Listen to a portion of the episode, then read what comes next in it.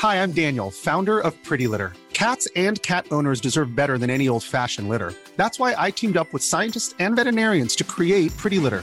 Its innovative crystal formula has superior odor control and weighs up to 80% less than clay litter. Pretty Litter even monitors health by changing colors to help detect early signs of potential illness. It's the world's smartest kitty litter. Go to prettylitter.com and use code ACAST for 20% off your first order and a free cat toy. Terms and conditions apply. See site for details.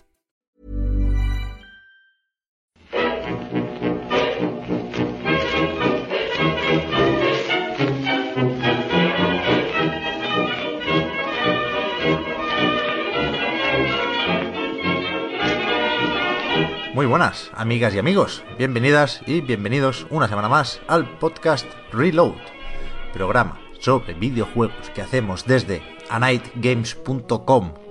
Hoy, hoy sí que sí, con la resaca de los Game Awards, fíjate. Porque estamos grabando esto viernes al mediodía. Al final sí que hemos podido dormir un rato. Pero se nos hizo tarde, ¿eh? hasta las 6 casi duró eso, ¿no? Sin el casi, hasta las 6. ¡Qué barbaridad! Vamos a hablar de, de, de la gala. No voy a decirlo de fiesta. Voy a intentar no decir ni una vez fiesta, porque no fue una fiesta. La, la gala o el evento de Geoff Keighley y compañía. Y lo vamos a hacer con, con todos. Porque está Fran Pinto, Pinhead. Buenas, Pep. ¿Qué tal?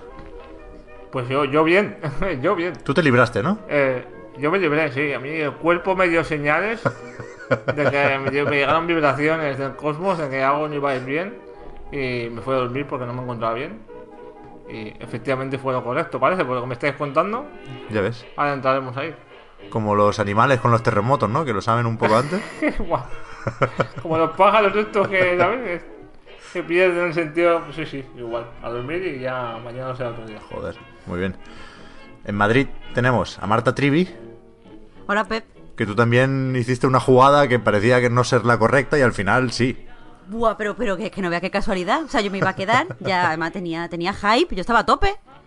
Y a la una y tal se me puso así mal cuerpo. Y digo, bueno, me he hecho una siestilla, rollo esto, 40 minutos, y me levanto fresca.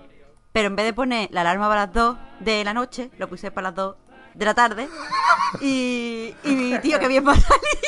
Hostia, No, vamos, ni hecho a propósito, ¿sabes? ya ves.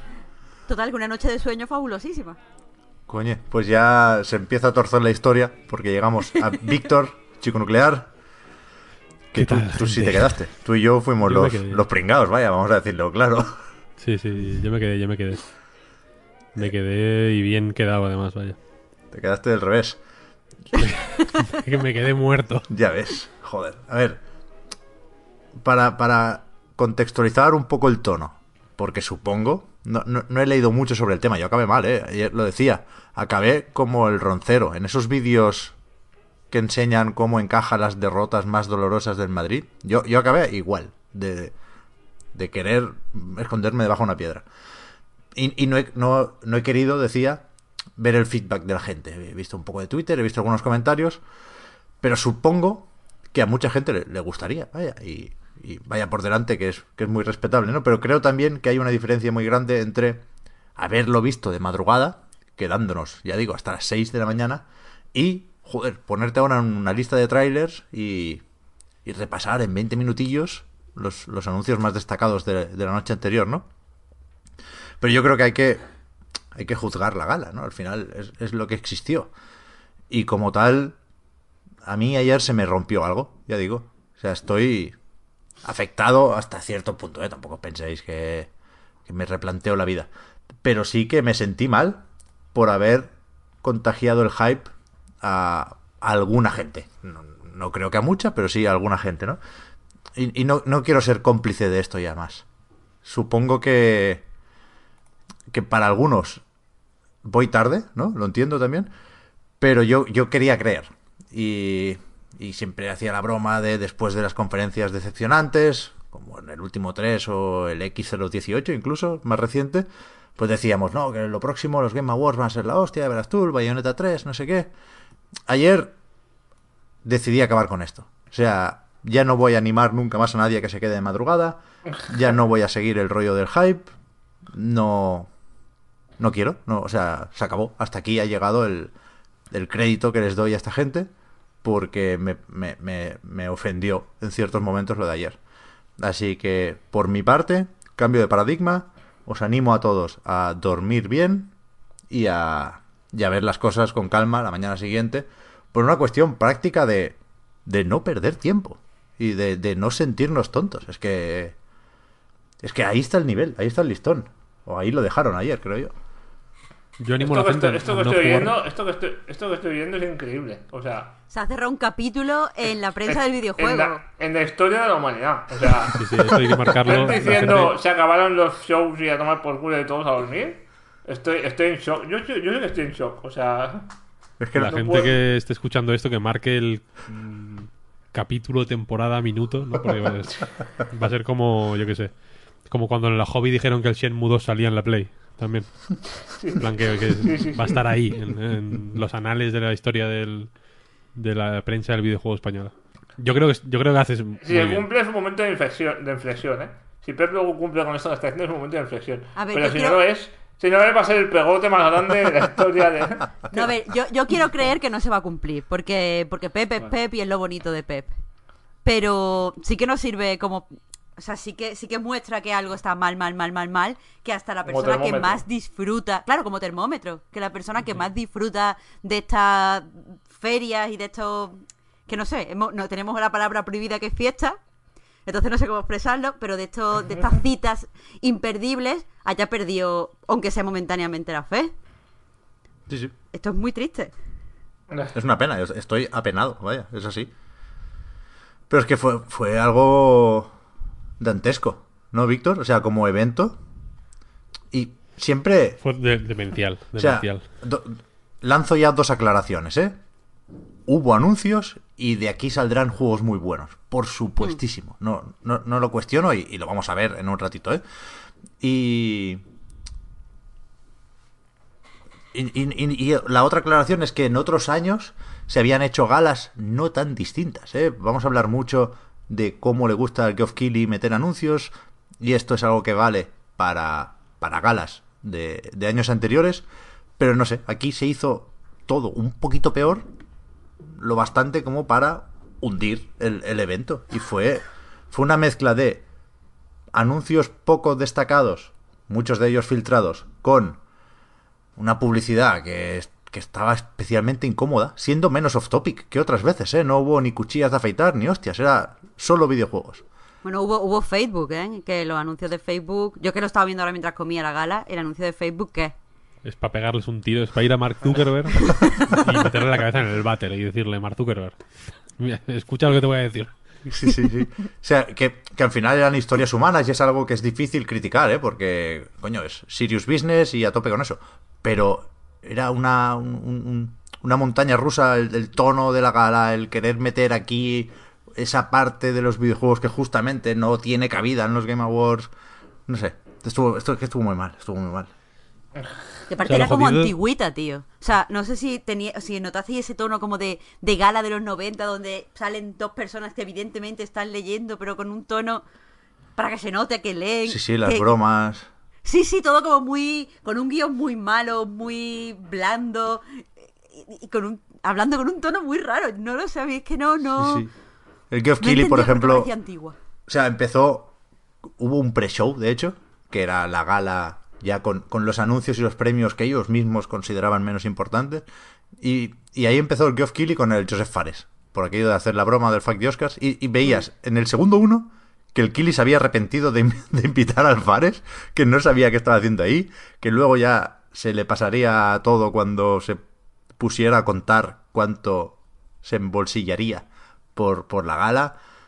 No sé, realmente lo que decía Fran, había señales para ver que la cosa iría mal y no quisimos verla, ¿eh? Nos, nos quisimos creer los rumores del Metroid y de hostias y, y no vimos lo, lo, lo que vino. Pero, en fin. Tria- Voy a hacer un triángulo de los de los tres momentos que a mí me dieron más grima. Y en el centro quizá está el- la bala que te que rompió tu, tu tu corazoncito de gamer. El primero es eh, el, el momento motivado absoluto del principio, eh, el vídeo este, ¿no? De como de presentando los Game Awards, tal, en plan, esto es lo máximo, ¿no? Es la hostia, tal, no sé, cuál. Cuando en realidad, o sea, que era un mensaje como con una música así medio épica, medio lacrimógena, medio estamos cambiando el mundo, ¿no?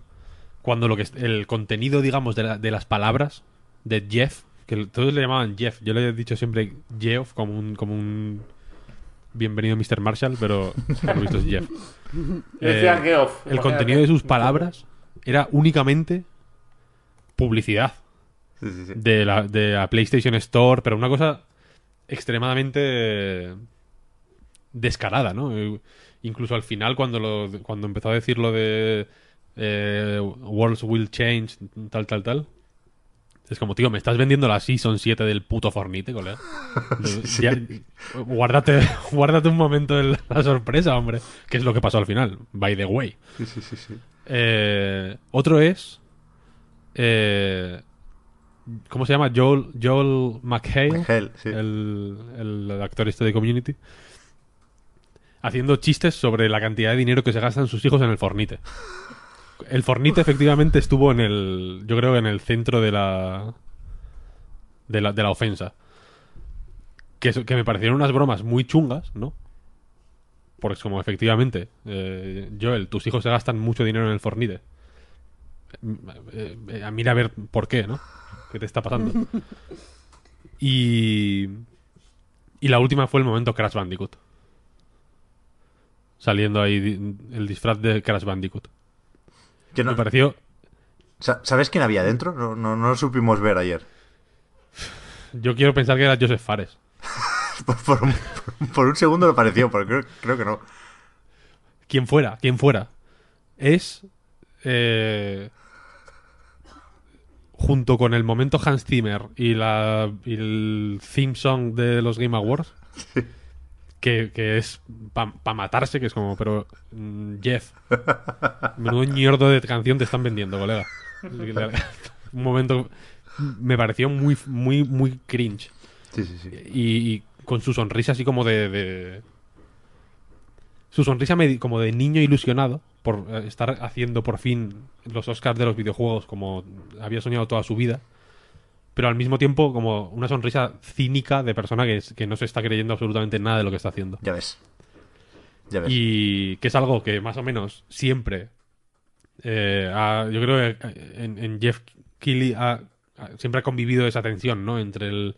Quiero dar la imagen de que, de que tengo una pasión extrema por los videojuegos, ¿no? Y que es una cosa que me ilusiona a saco.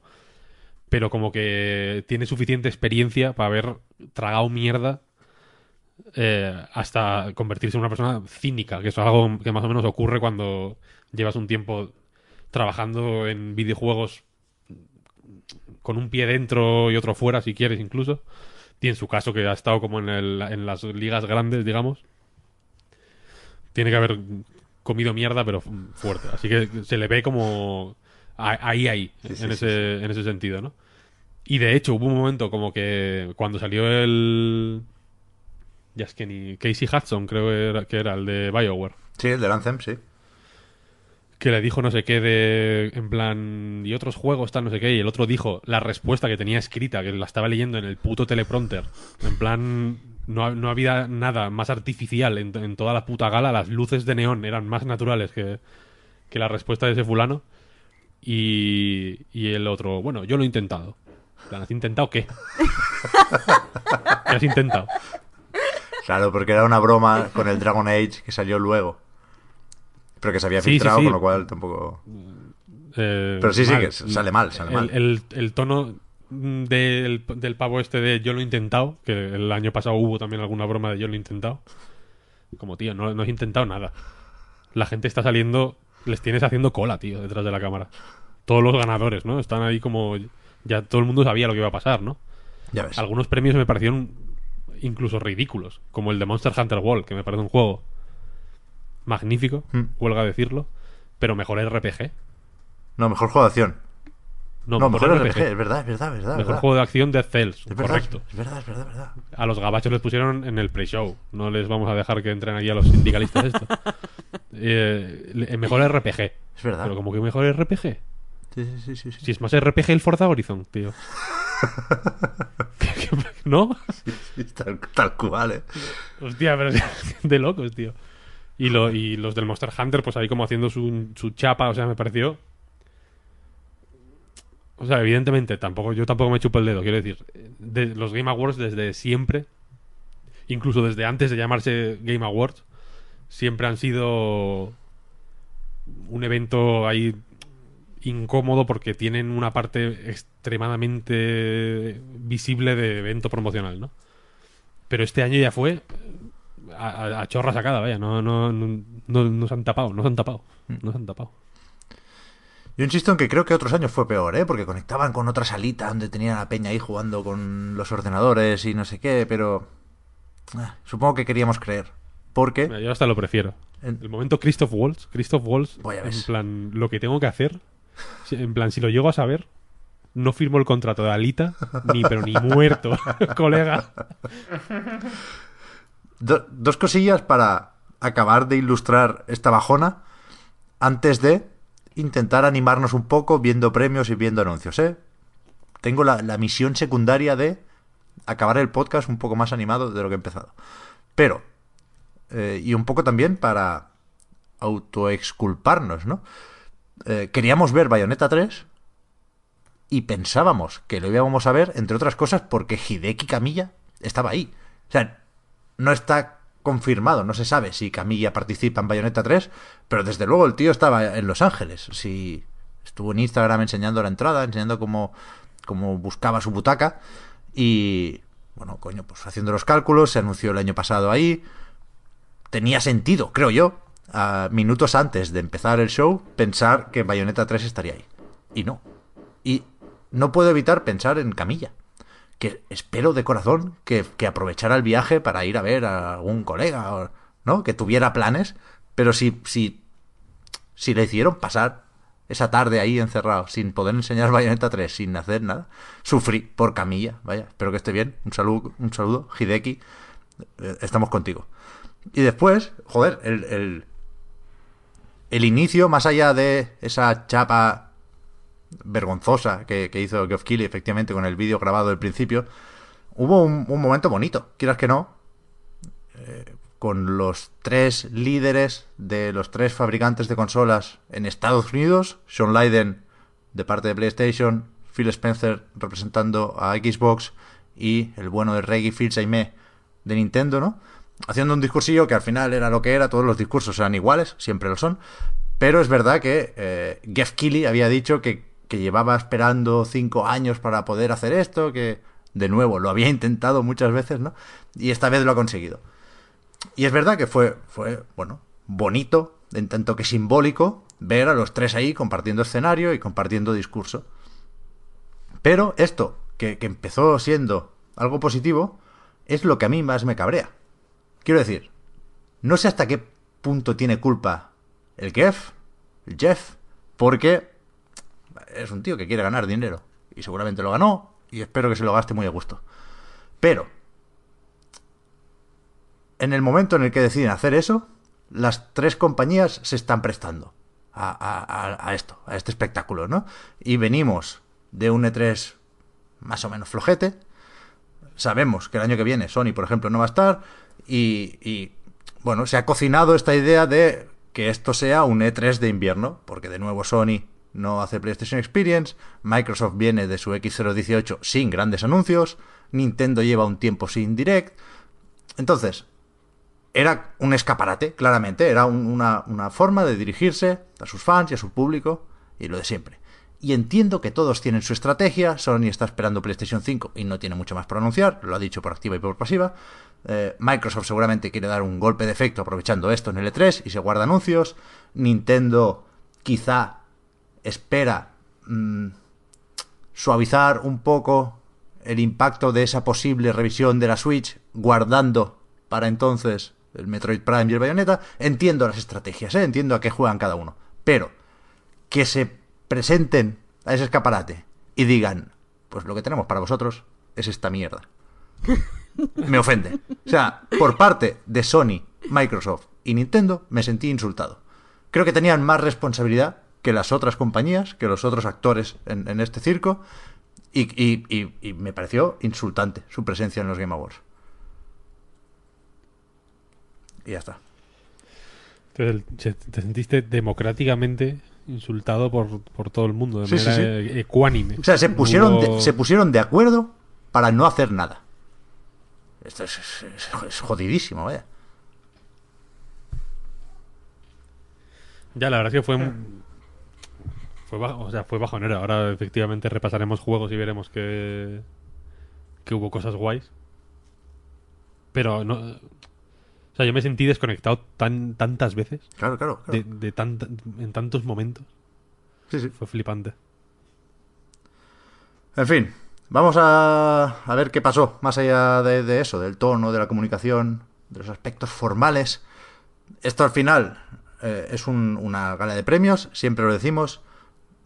Eh, es lo que menos nos importan, pero al final, ayer, a falta de otras cosas, acabó teniendo cierto morbo. O sea, al, al final el, el duelo previsible o previsto entre Red Dead Redemption 2 y God of War, pues fue, fue más o menos interesante. Ganó God of War, mejor juego del año. No sé cuánto os sorprendió eso. A mí me A mí sorprendió bastante. bastante, aunque me alegre. A mí también. O sea, yo me alegro, pero pero quién se, o sea, yo creo que estábamos todos convencidísimos, absolutamente todos los gamers del mundo unidos en que iba a ganar Red Dead Redemption 2, nada más que por no sé, por el ruido, por la aceptación, por que es Rockstar, no sé.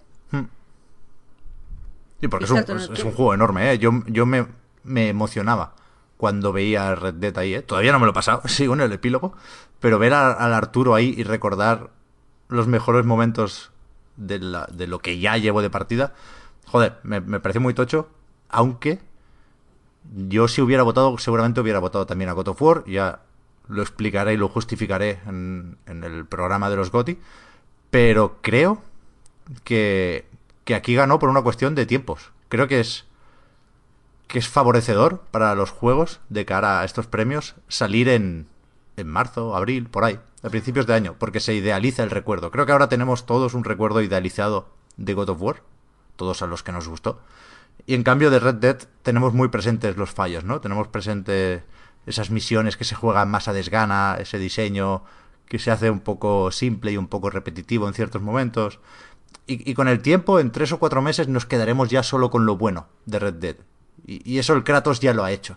Y creo que eso le vino, le vino bien para ganar. Creo que ganó por eso. eh. Pues no sé qué decirte, Pep. Yo, o sea, es cierto que se idealiza y tal conforme pasa el tiempo, pero también se olvidan muchas cosas. Yo, si tuviera que, que decir por qué ha ganado el God of War sobre el Red Dead Redemption, diría que es porque eh, God of War, quieras que no, que si quieres lo hablamos más a fondo cuando lo del GOTY, evidentemente, pero God of War es eh, como la mezcla perfecta entre esta corriente que quiere eh, que los videojuegos sean como para todos, entre muchas comillas, eh, o sea, que sea una historia a la que cualquiera pueda acceder, que tenga cosas artísticas igual que el cine, pero sin embargo no se va a basarse en el ci- al cine, sino que coge elementos del cine y, las tra- y los trae directamente a los videojuegos. Eh, mucho más corta, no sé, me parece que gana el God of War simplemente porque es un juego más para todos, que además tiene elementos muy, muy eso, muy creativos, muy artísticos, rollo pues lo que todo el mundo comenta de, de que sea un plano secuencia y tal. Me parece como lo más conciliador, aunque mm, moralmente hubiera preferido que ganara Celeste, claro que sí. Sí, sí. A mí desde fuera aún no lo he jugado, pero tengo la impresión de que es un juego quizá más redondo, ¿no? Se hablaba de, de desequilibrios a veces en cosas de Redemption, aunque quizá haga esto que dicen siempre de pushear las boundaries, ¿sabes? De, de llevar más... ¿no? Es que los dos han, conseguido eso a su manera, ¿no? Los dos han, han hecho cosas fuera de los límites habituales. ¿no? Sí, sí, totalmente. Y, y en ese sentido creo que God of War quizás es un producto más... No era menos ambicioso, porque de ambicioso está más o menos igual, ¿no? Pero un poco más recogido, ¿no? Un poco más mm, centrado en lo que quiere hacer, ¿no? Una idea más, más simple y más clara y más, más directa, ¿no? Y- y- Lo que Pero sí- mucho más, abarca menos, entonces consigue Claro. eh, llegar Sí, a eso. eso es. Sí. Yo también pensé en eso, ¿eh, Fran? Y también, o sea, y yo sí creo que Red Dead es más ambicioso, ¿eh? aunque solo sea por extensión. Sí, sí. Sí que es, Sí. que es el típico que como intenta más cosas, pues le pueden salir peor algunas de esas cosas, ¿no? Pero si, si, si vamos por ahí, por la redondez, ¿no? Por la ausencia de fallos. Si lo hacemos al revés, Celeste le gana a God of War. O sea, más perfecto que Celeste no es ninguno. No, pero creo que es una cosa aparte de eso. Por eso, por eso, por eso. Creo que la, la redondez es, un- es una faceta importante, pero que la escala creo que se valora mucho en este tipo de. Hmm. No, pero es, es lo que digo, Fran. Eh, no, no puede ganar Celeste porque yo creo que miran como algo muy. O sea, como que miran varias, varias disciplinas, varias características. Rollo, ha vendido bien, la crítica le ha gustado, a los seguidores le ha gustado, viene de un gran estudio, tiene un componente artístico, tiene un componente de ambición, tiene un componente de juego bien pensado con mecánicas cuidadas, tiene, ¿sabes? Como varias cosas.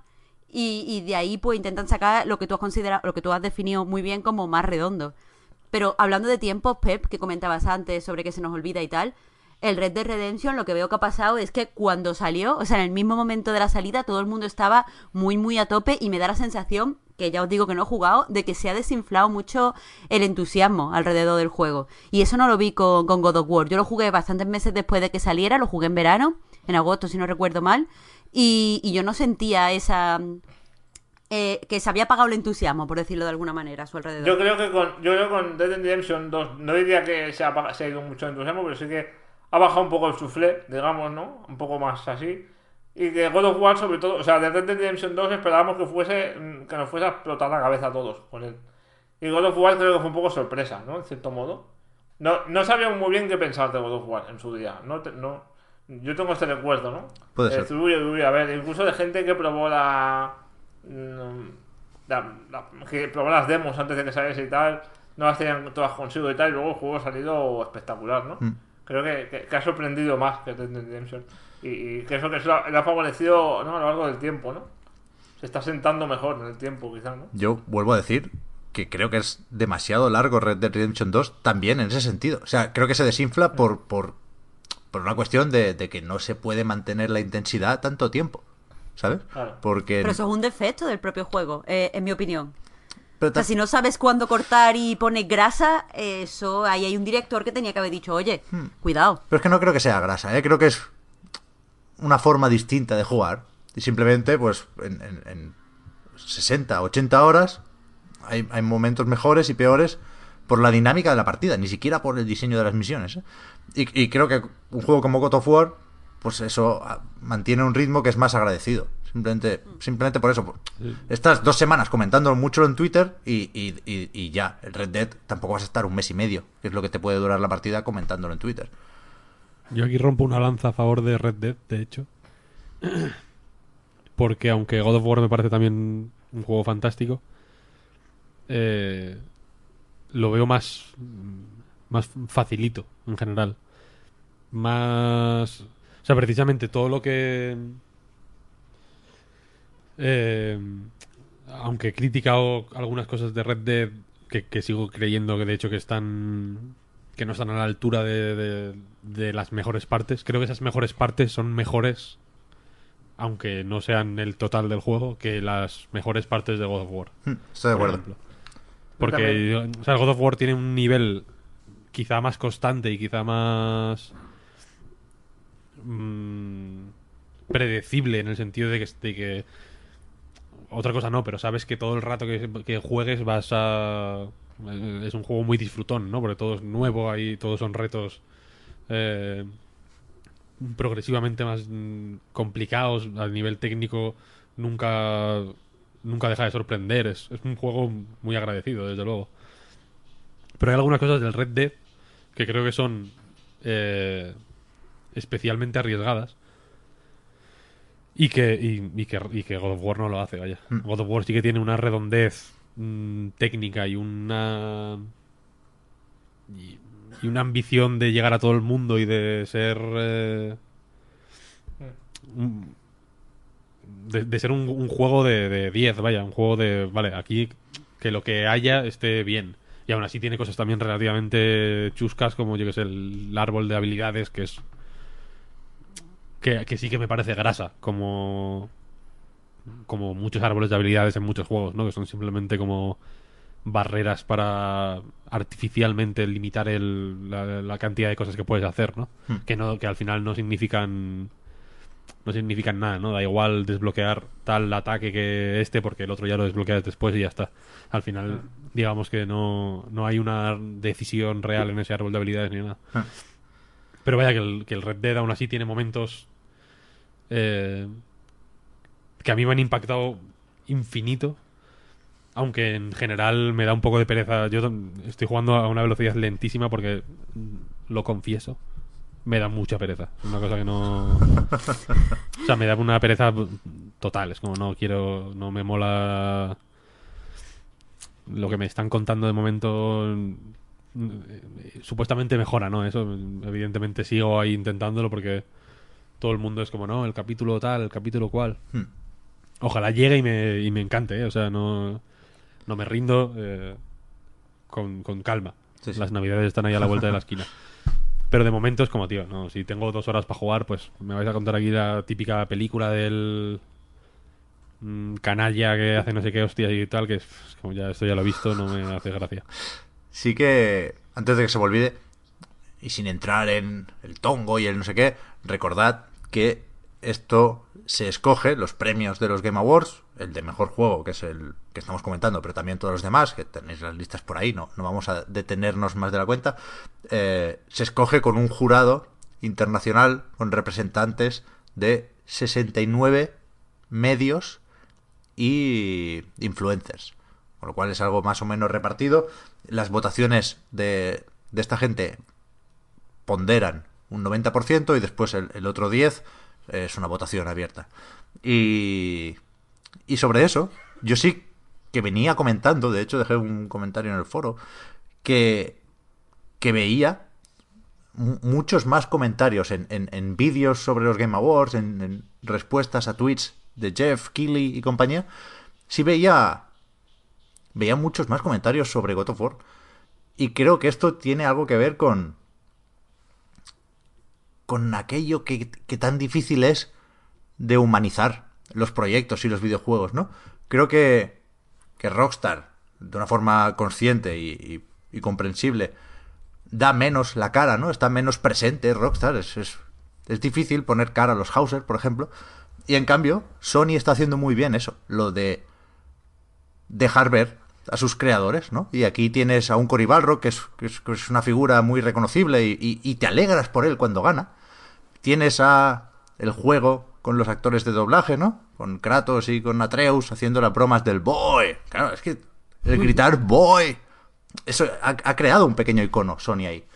Y aunque creo que, la- que el principal fallo de God of War es que la historia no es memorable, y que, igual que digo que a corto plazo tenemos un recuerdo idealizado del juego, creo que podemos tener problemas para dentro de cinco años recordar momentos de God of War, y creo que en eso va a ganar Red Dead, porque con todos esos altibajos, los momentos de, hostia, esto sé que lo voy a recordar durante muchos años, están ahí, y ojo con eso, pero pero creo que hay un buen trabajo aquí, humanizando los proyectos, ¿eh? Y, y retransmitiendo la gala en Eurogamer, nos alegrábamos por Cory, porque es un tío al que sientes relativamente cercano, más que cualquier otro director creativo de cualquier otro nominado.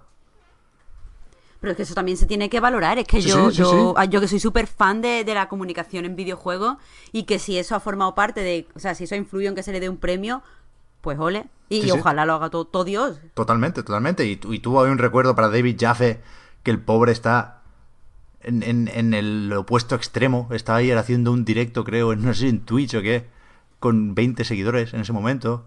No sé si comentando Desde la la, gala o qué. puerta de- desde la puerta del INEM. Sí, sí, muy loco, muy loco. Pero que, que también se habló de eso, que Cory viene de volver a Santa Mónica después de haber dejado el estudio, que le cancelaran el proyecto aquel súper ambicioso de ciencia ficción sin que supiéramos muy bien qué pasó ahí, de muchas dudas con God of War, de que se llegara a hablar de que peligraba Santa Mónica. En una charla comentaba Cory Barlock que, que la primera vez que Yoshida jugó el juego dijo que era horrible. O sea, ojo, ¿eh? Con las fatigas. Y esas historias, pues las conocemos porque ha querido Sony, por supuesto, ¿eh? Pero, pero creo que hay una estrategia ahí de, de, de eso, de humanizar proyectos que se está haciendo muy, muy bien, ¿eh? Ojo con eso. Y el año que viene va a ser Kojima, o Neil Druckmann, o el otro, o el de la moto, ¿eh? Sony eso lo tiene muy bien medido, y creo que hay, hay que tomar nota. Sí, pero también tiene un tono artificial que, que es un poco... ¿Sí? A mí me, me provoca sospechas. ¿Con Cory? No con, no con Cory, sino con eh, la, la fuente de la información. Quiero decir, Ah, bueno, sí, claro. si... Por ejemplo, eh, el, caso de, este pobre hombre y el God of War y Sony y tal, igual es... Igual se me puede acusar más de eh, sombrerico de papel albal, pero... por, ejemplo, en lo de Facebook se, vio claramente a lo que me refiero, ¿no? No importa... No importa solo lo que te cuenten, sino quién te lo cuente. En el sentido de que, evidentemente, eh, que una persona con discapacidad pueda jugar a videojuegos y que les, le resulte de inestimable ayuda para ganar autoestima y relacionarse con otra gente y, y sentirse, eh, aunque sea en ese ámbito virtual, eh, igualado con, con, con quienes deberían ser sus iguales, es genial. Es una cosa for- formidable, ¿no? Pero que, que- pero que lo diga Facebook. Mm, ¿Sabes qué que pasa, tiñe, Víctor? tiñe un poco el, el, el, me- el- el mensaje, vaya, que genera dudas y por eso Hmm. el llanto de Cory Bar- Barlog, yo no digo es que, que sea insincero, eh, que lo repitiera varias veces ayer, lo convierte en un poco teatral y que todo lo que sabemos de, de este proyecto y de esa y, to- y toda la humanización de estas personas venga de parte de la multinacional que, que produce los juegos, pues mm, lo acartona todo un poco. Yo lo que creo en este sentido es que hay que partir de la base de que una gran empresa te la va a meter mm, quieras o no quieras. O sea, por las buenas o por las malas. ¿Sabes? El caso de Facebook, el, el caso de una empresa... Bueno, yo escribí un artículo la semana pasada sobre esto. Eh, cuando una empresa saca un anuncio de Navidad súper humano, ¿no? Y súper amable y tal, ¿no? Y de valores y tal, dices, vaya mierda, ¿no? Está, está guay que, que hagan sentir a la gente bien tal, pero vaya mierda porque es todo mentira y lo tienen ganas de tener y ya está, ¿no? Pero si eso viene acompañado de un aparato como es el, ejemplo de siempre, ¿no? El Adaptive Controller, que realmente, físicamente, está haciendo mejor la vida de personas, ¿sabes? Pues es como, bueno, mm, si me la vas a meter, pero luego me das una chuchería, pues he ganado una chuchería, ¿sabes? Totalmente, Me, totalmente. me vas a meter igual antes sin chuchería, pero bueno, he ganado algo, ¿sabes? Totalmente. Pero tampoco hay que caer en el error de pensar que el Adaptive Controller, por ejemplo, es posible solo gracias a Microsoft. Vale.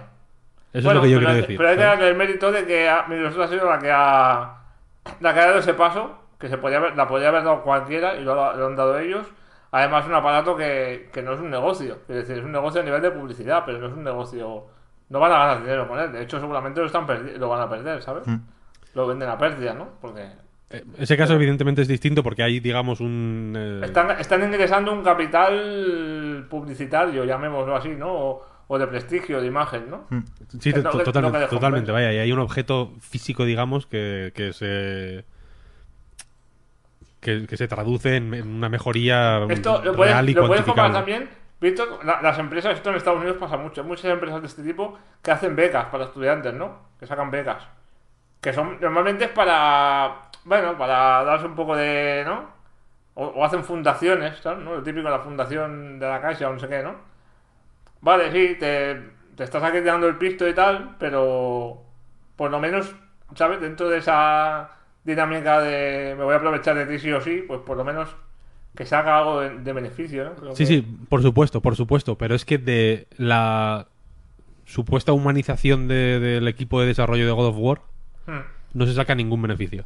El único beneficio que se saca es que que, es- que la gente tenga las defensas más bajas cuando Sony quiera echar el diente, vaya. No hay... ¿Sabes lo que quiero decir? Que, que o sea, yo sé que evidentemente la gente que trabaja en el God of War son seres humanos, ¿no? Que con, con emociones y con sueños y con ilusiones. Y que seguramente Cory Bar- Barlog mm, lloró de verdad al ver las notas del God of War porque entiendo que es eh, aunque, aunque se la sude el juego, ¿no? Que entiendo que no es el caso, mm, parece un tío bastante sincero. Eh, me parece una reacción bastante coherente a nivel de liberar una serie de tensiones después de estar X años eh, con un proyecto multimillonario a las espaldas, ¿no? Cargaba y muchas Hmm. eh, tensiones, etcétera, etcétera, ¿no? Entonces, en- aunque, a- aunque él no haya jugado al God of War nunca y, y le dé igual, ¿no? Y pudiera estar eh, en plan que echó currículum a Sony Santa Mónica y a Balai el mismo día y le cogieron en una y no en la otra, que, insisto de nuevo, por eh, disipar suspicacias, sé que no es el caso. Eh, no, no hay ningún beneficio. Para nadie. Que el juego es No, mejor no- porque no Cory estoy de acuerdo, ¿eh, Víctor? Porque hace, hace cuatro días estábamos haciendo debates sobre gente que cree que los videojuegos los hacen los logotipos, ¿sabes? Gente que decía que, que, que no tenían en cuenta las personas que estaban detrás haciendo algo, ¿no? Con lo de, con lo de eh, The Walking Dead y tal, con Telltale. No sé si os acordáis de estas discusiones que tuvimos.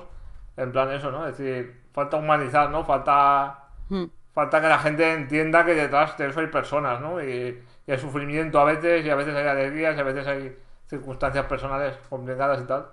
Yo creo que quizá no es un gran beneficio, pero creo que creo que la, humanización por sí misma de todo de la industria sí que puede ser una herramienta, una, un arma de doble filo, ¿no? Por lo que tú has dicho, Víctor, porque te bajan las defensas y, y ¿no? Consiguen meterte de una manera más. Estoy un poco obsesionado, ¿eh? Con esta metáfora de meter cosas así, pero bueno. Hay una cosa fálica ahí en tu... Sí, estoy un poco fálico, sí. Eh, consiguen ab- abusar de tu confianza o de tu, ¿no? O, de- o lo que sea, bajándote las defensas, ¿no? Lo que tú has dicho, pero por otro lado creo que también es positivo, de algún modo, que tú entiendas, sobre todo en esta industria que donde pegamos tanto eso, ¿no? En, en- de, de- de no... De pensar en, en estudios y ya está, ¿sabes? De pensar de una manera muy fría y muy corporativa, ¿no? Pero por eso me que- refiero a la fuente de la información, ¿no? Sí. ¿Sabes lo que quiero decir? A Able Sí. Gamers, tú puedes contactar con ellos y hablar con ellos, son una gente súper abierta, eh, que están encantados de hablar sobre su proyecto y de conseguir cualquier tipo de difusión posible porque entienden que es algo beneficioso para todo el mundo, etcétera, etcétera, etcétera.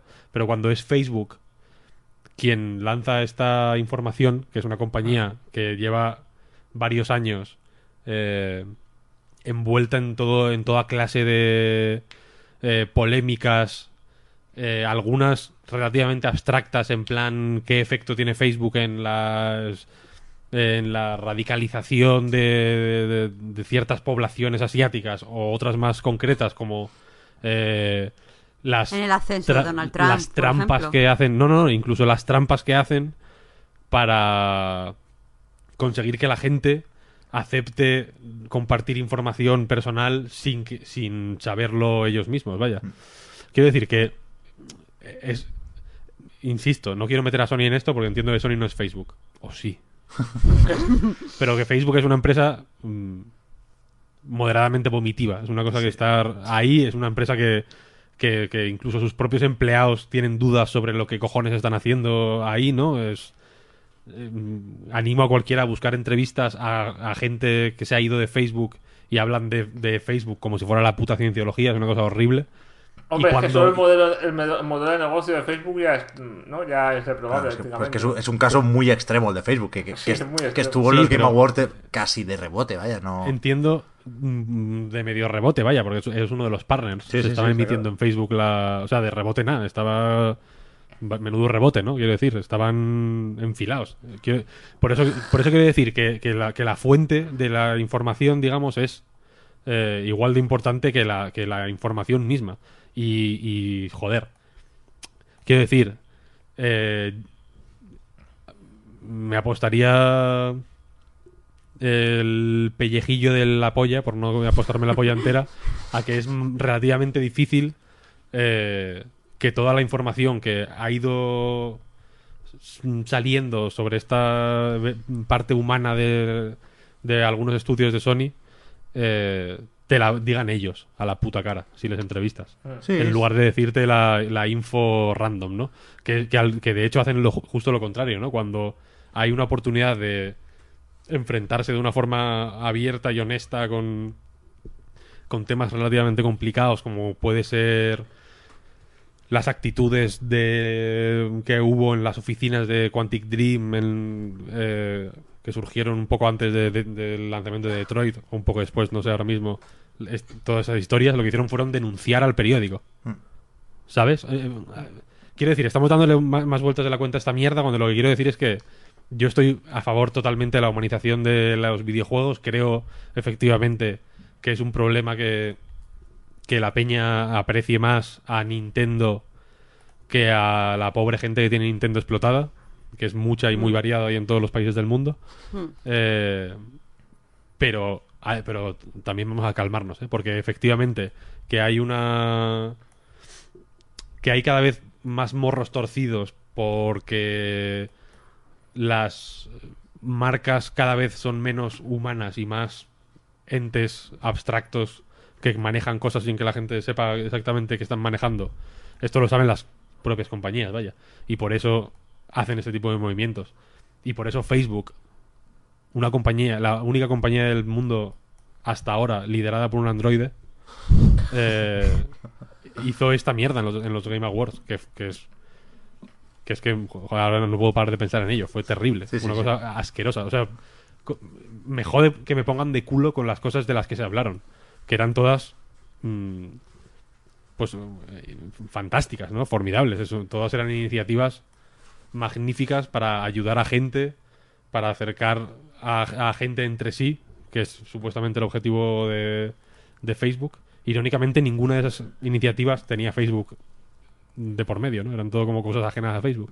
Pero bueno, que eso, eso es lo que quiero decir, que me parece guay la humanización, pero a ver, a ver quién, quién humaniza. Que sí, que sí, que está claro. Pero sí, sí creo que, que es que es comprobable, vaya, hasta cierto punto, que hay. que esto añade un, un manto de creatividad sobre el desarrollo de ciertos proyectos que está guay. Y, y que. Y que últimamente no veíamos tanto como antes, ¿no? Siempre decimos lo de los nombres propios japoneses, que por aquí igual nos faltan, ¿no? Se echa de menos a, a un molinete. Se echa de menos a. Ese tipo de cosas, ¿no? Joder, al final comparas este God of War con God of War Ascension. Y no voy a decir que sea un juego de autor, ni que lo haya hecho todo Cory Balrock, pero. Pero hay algo positivo en todo esto. Creo yo. Puede Yo ser, estoy puede de ser. acuerdo con Pep totalmente. Yo creo que necesitamos. Evidentemente no se puede hablar de un autor porque un videojuego lo hace un equipo de personas. Pero el hecho de que consideremos que existen los autores de videojuegos eh, ya le da otra imagen al propio medio. No ya a un juego, a una compañía, a un tal. Al propio medio. El hecho de hay gente eh, que puede que lidera equipos creativos bajo una visión concreta y por eso es un autor. Por lo tanto, los videojuegos tienen, tienen esa capacidad de ser un reflejo del creador y eso mola un montón. También tenemos, tenemos tendencia a pensar que cada movimiento que hace una compañía grande es un avance hacia su provecho, ¿no? O sea, una, una cosa que hace para, para sacar más provecho de todos los demás, ¿no? Pero también puede ser que hasta ahora hayan estado sacando mucho provecho de esta de esta imagen, ¿no? de, este, de esta tendencia a pensar en logotipos cuando y a despersonalizar completamente el desarrollo y ahora estén viéndose obligados a, a dar marcha atrás, ¿no? A volver a, a, a una situación ¿no? más, más parecida a de otras industrias, ¿no? Donde se habla de personas y de talentos y de... A ver, yo no creo que, que se vean obligados. Es que simplemente estamos en. O sea, obligados per se, sino Pero que estamos lo- en la época como- del influencer. A la gente Sí, le gusta pero- conocer nombres. Lo veo también como un- una forma de maduración. Es decir, si, si, habría que madu- si la industria tiene que madurar con los años, creo que esta era una de las fases de maduración. Entender la, crea- la- la creación como una cosa de las personas, ¿no? Yo también lo veo, sí. Es un buen síntoma, desde luego. ¿Vamos con los anuncios o qué? Venga. Vamos, que yo después que tengo un montón de cosas buenas que decir, ¿eh? Que esto ha sido bajonerísimo, pero yo estoy a tope con algunos anuncios. Vamos para allá, pues. Lo tengo por aquí, en principio en, en orden de aparición, Ajá. contando pre-show y todo, porque porque hay algunos indies muy interesantes, que, es- que esa es otra. Al principio decía lo de Sony, Microsoft y Nintendo, que no, no aportaron absolutamente nada a la gala, que otra vez se, sal- se salvó por los indies, ¿eh? Y que no... que enrarece la gala, porque es un, es un tono de triple A y después los anuncios son indies, no sé si me explico, pero pero que ellos no tienen ninguna culpa, al revés, imaginad esta gala sin los indies bonitos que, que por allí vimos, ¿eh? Como por ejemplo, Pero es que, es que Pep, es que eso es señal de que nos tenemos que acostumbrar, que nos guste o no, a mí me encanta, pero que los indies ya forman parte del tejido, del medio, de la industria. Sí. Entonces, asociamos ese, ese ambiente que tú estás mencionando a los AAA, porque normalmente lo han dominado los AAA, pero es que los indies han venido para quedarse y tenemos que dejar de pensar en que eso es un ambiente de AAA. Totalmente, pero los indies piden otra gala. Sí, pero yo creo que, y, y siento la comparación súper mierda, pero es como los Oscars. Los Oscar, a los Oscars llegaron las películas independientes y se han tenido que quedar y ya tenemos que asociar los Oscars independientes también, aunque es verdad que pida otra gala. Por los videojuegos igual. Yo creo que ya que van a ser protagonistas mucho, o sea, en cualquier macro evento de estos videojuegos, los indies van a ser protagonistas de alguna manera. Y la única forma que no es que nos hubieran enseñado, ya, os- ya os digo, la Play 5 o yo qué sé. Pero ya está. Incluso aunque hubieran anunciado un melocotonazo, yo creo que los indies, de por ejemplo los de Annapurna, hubieran destacado. Sí, sí. Pero lo- De hecho, en cine, el ejemplo que has puesto, Marta, hay, están los Oscars, donde han llegado las películas independientes, pero también hay festivales independientes, ¿no? Y, y premios independientes. Es decir, Oye, que eh. la tendencia va a ser esa en videojuegos. y en juegos también, ¿eh? Los IGF y todo. Pero lo, Claro, lo- claro. lo decía más que nada porque, por muy buenos indies que, que vayamos a mencionar ahora, de nuevo, no puedo culpar a quien se siente decepcionado porque no se quedó despierto por los indies. No, no, no porque le gusten menos, sino porque no es lo que se espera en un evento así. Que, insisto, empieza con Sean Leiden, Phil Spencer y Reggie diciendo sus mierdas.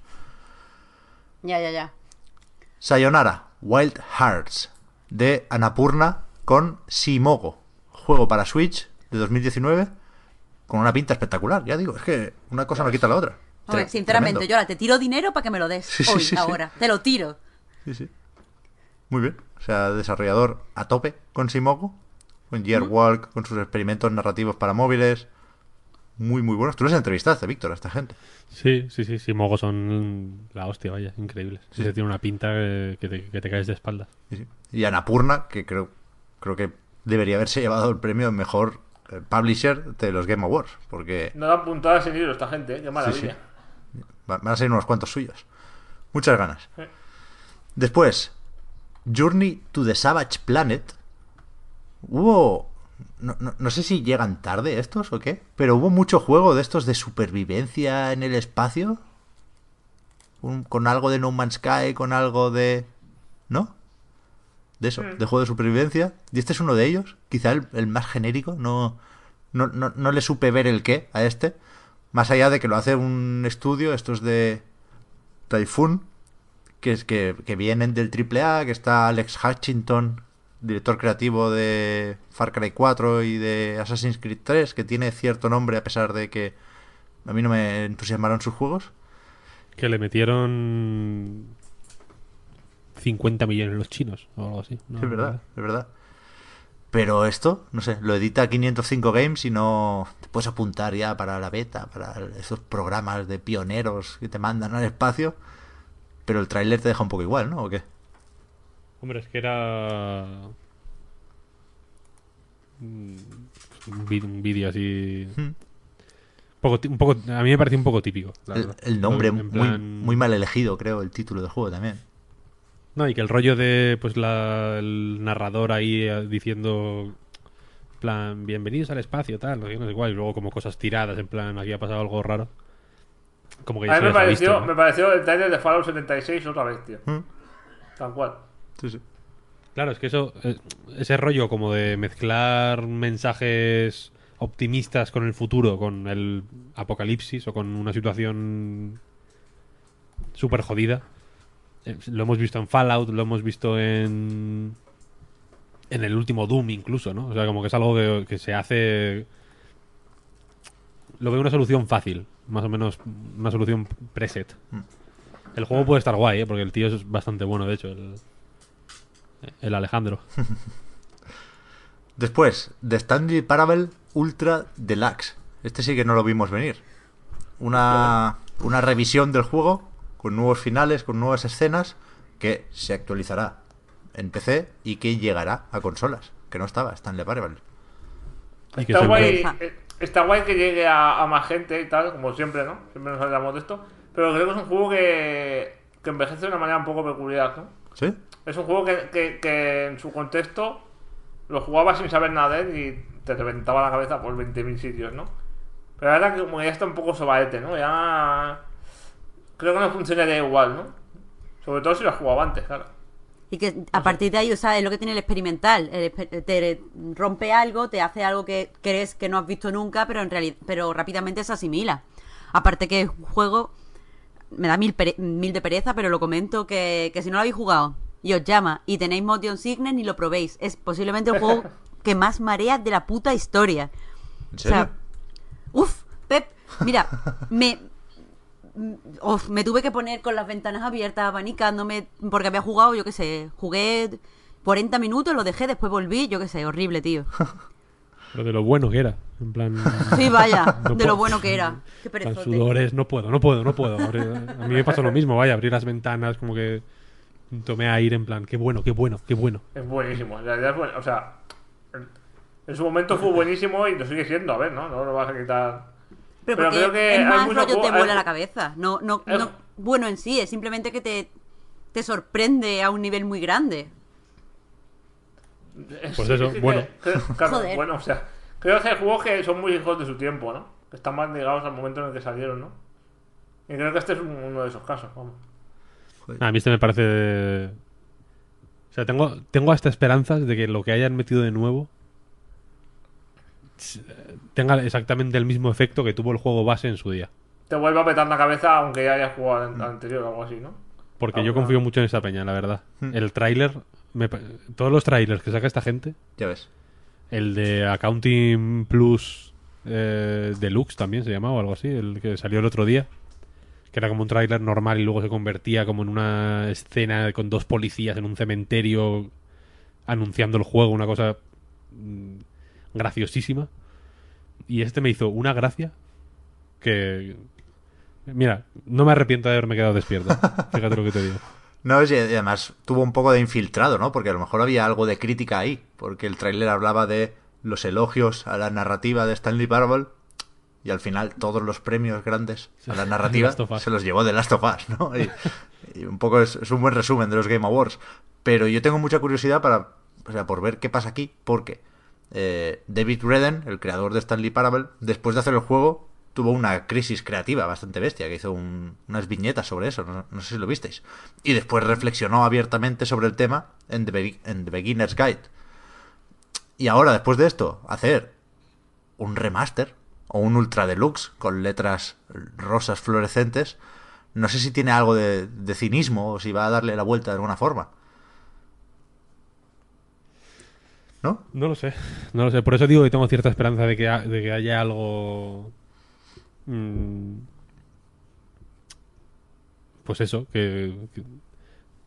que, que que siendo un juego tan meta, ¿no? Desde, desde el principio, que reflexione sobre su propia condición de, de reedición, incluso, vaya. Sí, sí. Después, Among Threes, uno de los bonitos de pelotas, vaya. Un juego que puede recordar a Firewatch por aquello de estar en el bosque, por la estética también, pero con unos tonos más psicodélicos, con ese azul muy muy subido.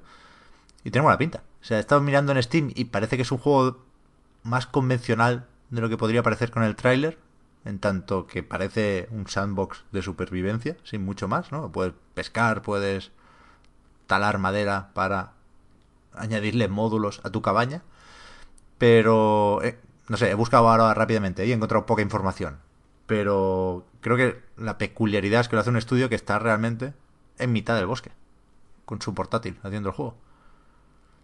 Así que no sé si por ahí nos va a sorprender. El gimmick. Pero es bonito, vaya. Sí, sí. A ver, tiene pinta de que estos juegos que si es lo que parece va a ser totalmente una experiencia de esos de que se llevan tanta hora de jugar lentito y verlo todo y relajarte y por mucho que digan supervivencia y tal, ¿sabes? Que, que creo, me da la sensación de que va a ser como supervivencia mm, lentita eso, que, que no va, no no me da la sensación de frenético, sino como muy satisfactorio todo. Claro. O por eso, está- estaría guay, ¿eh? Que, que tuvieras el- la barrita del hambre, pero que bajara muy poquito a poco. Que puedes estar 20 Claro. horas sin comer en el juego, ¿sabes? Bueno, ya, ya iré a pescar mañana, ¿no? Por un, por un día no pasa nada. Pues a mí, a mí me da esa sensación totalmente. A ¿eh? mí me molaría, ¿eh? ¿Verdad? ¿eh? Sí, sí, sí, sí. Después, Mar, ojo con este, ¿eh? Que es el típico que, que empieza bajonero y, y esta bola de nieve se va a hacer grande. Marvel Ultimate Alliance 3 The Black Order. Exclusivo para Nintendo Switch y desarrollado por Team Ninja. Muy loco, ¿eh? Que a mí, joder, yo lo vi y me, me parecía juego de móvil, ¿no? El típico de... eh. Pero tienen cierta fama los Ultimate Alliance, que los hacía Activision con esos estudios que tiene por ahí, que si Raven, que si Vicarious Vision, que si Vinox. El... Ojo con este. Porque viene de dos juegos de X-Men, X-Men Legends y X-Men Legends 2, que los hacía Neversoft, me parece. In fact. Y que me encantan. ¿Vale? Yo estoy súper a tope con el- de los mejores anuncios de la noche. Lo digo sin ningún tipo de, de pudor. Y eso que no me gusta para nada el rollo superhéroes y tal. Fantástico. Team Ninja hasta la muerte con ellos. Pero entonces es hack and slash al, al, al estilo Ninja Gaiden, por ejemplo. O es, es que parece, no, un poco parece un poco Musou por momentos, ¿eh? No quiero asustar, ¿eh? es Pero... un clon de- del diablo. Sí, es más, más diablo, sí. Ah, vale, vale. Vale, vale. ¿Sabes lo que me raya a mí de esto? Aparte de que sea un clon, un clon del diablo, que es que se puede jugar, tiene cooperativo para cuatro, y se puede jugar con el Joy-Con a secas. O sea, se puede jugar con cuatro botones. Quieras que no. Bueno, se puede jugar con uno. ¿sabes? Por eso, ya. Quiero decir.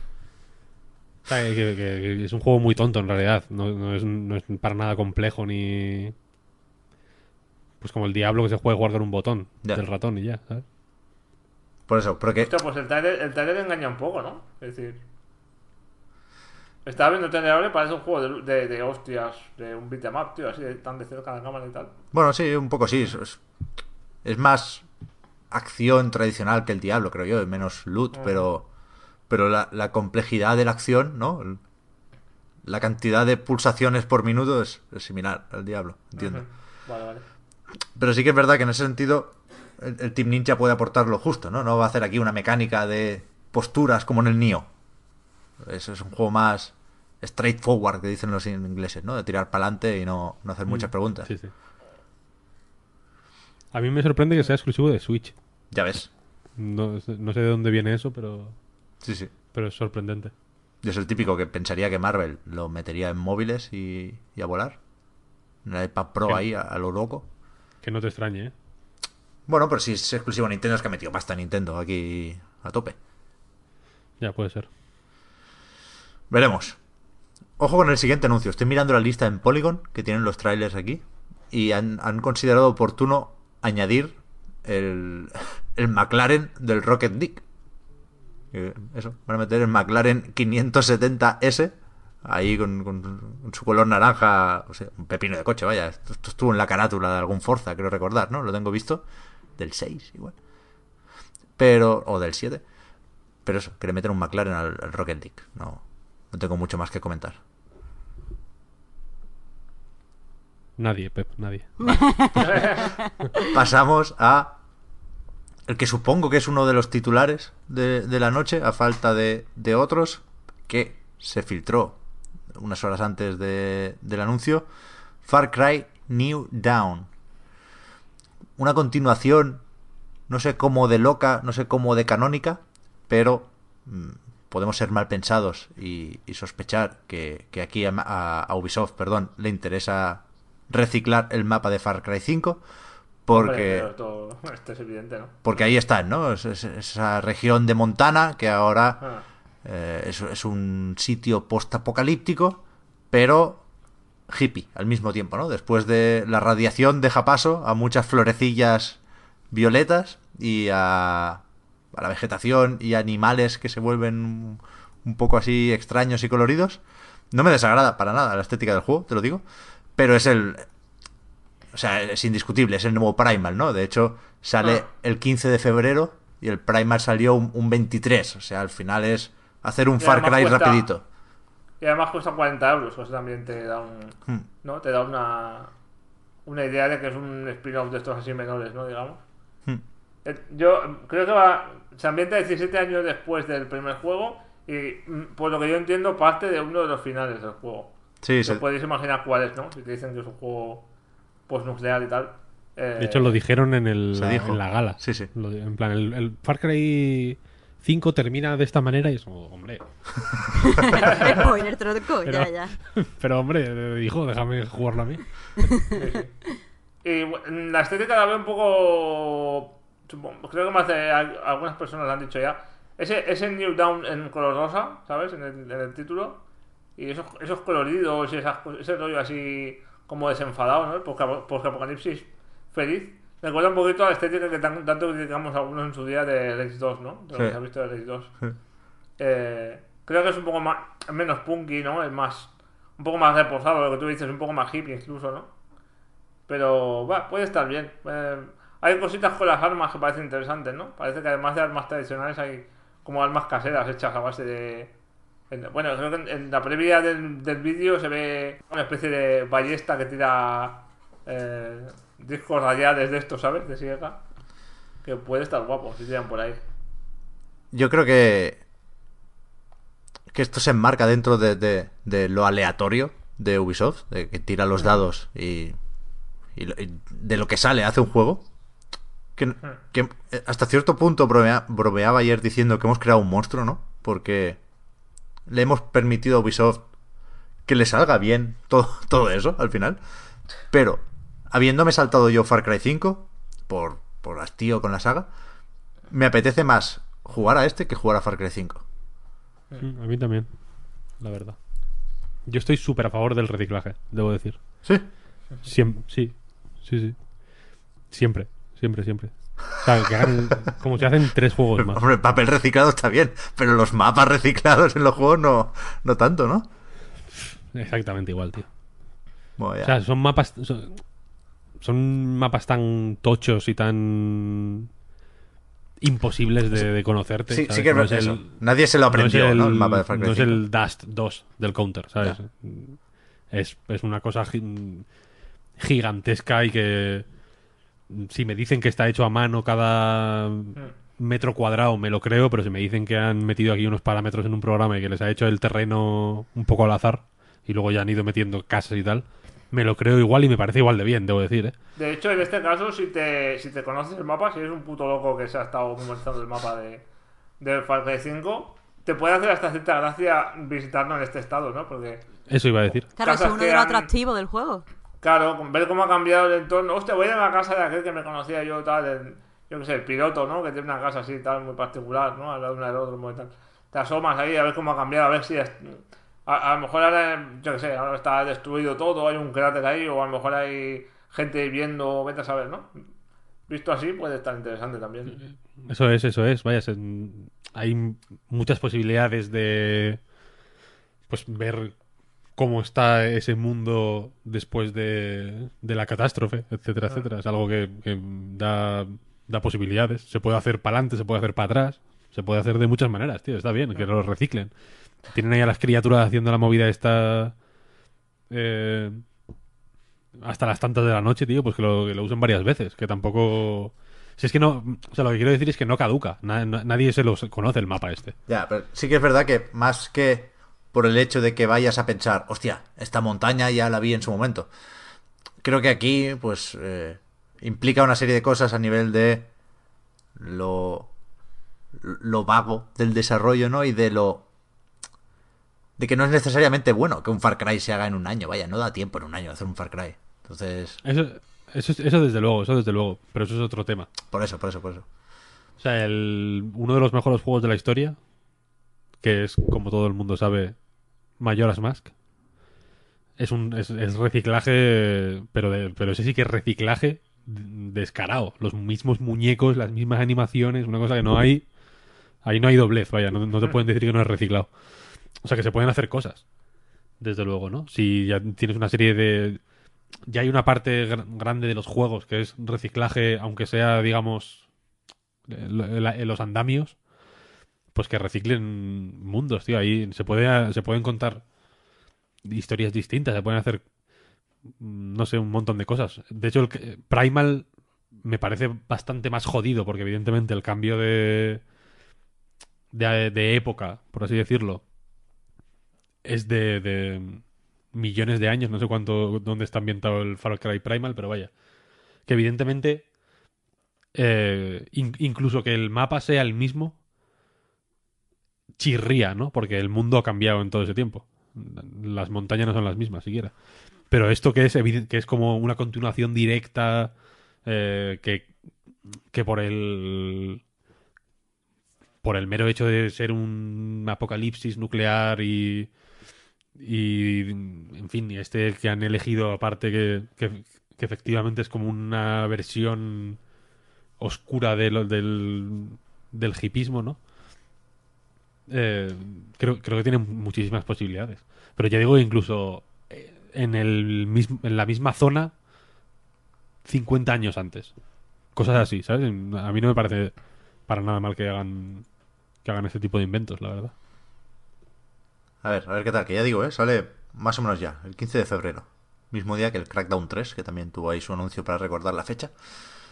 Nos vamos con Hades, el nuevo juego de Super Giant Games, que parece que vuelve al, al, Bastion y sobre todo al Transistor, ¿no? Después del Pyre, que a mí me parece su mejor juego, de hecho. Este parece más reconocible.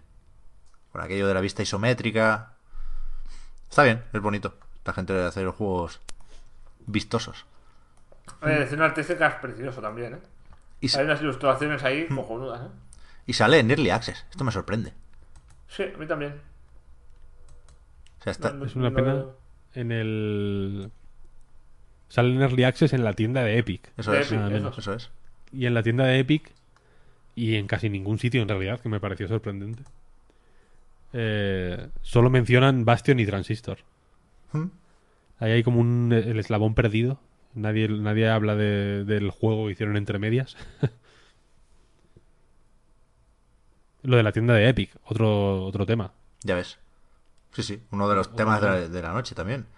Un montón de juegos salieron por ahí. Entiendo que mm, el logo apareció muchas veces porque pagaron. Pero es importante. O sea, más, incluso fuera de los Game Awards, ¿no? Es, una noticia también de esta semana. El anuncio de la tienda de Epic. Que abrimos paréntesis aquí, aquí mismo. ¿Qué más da?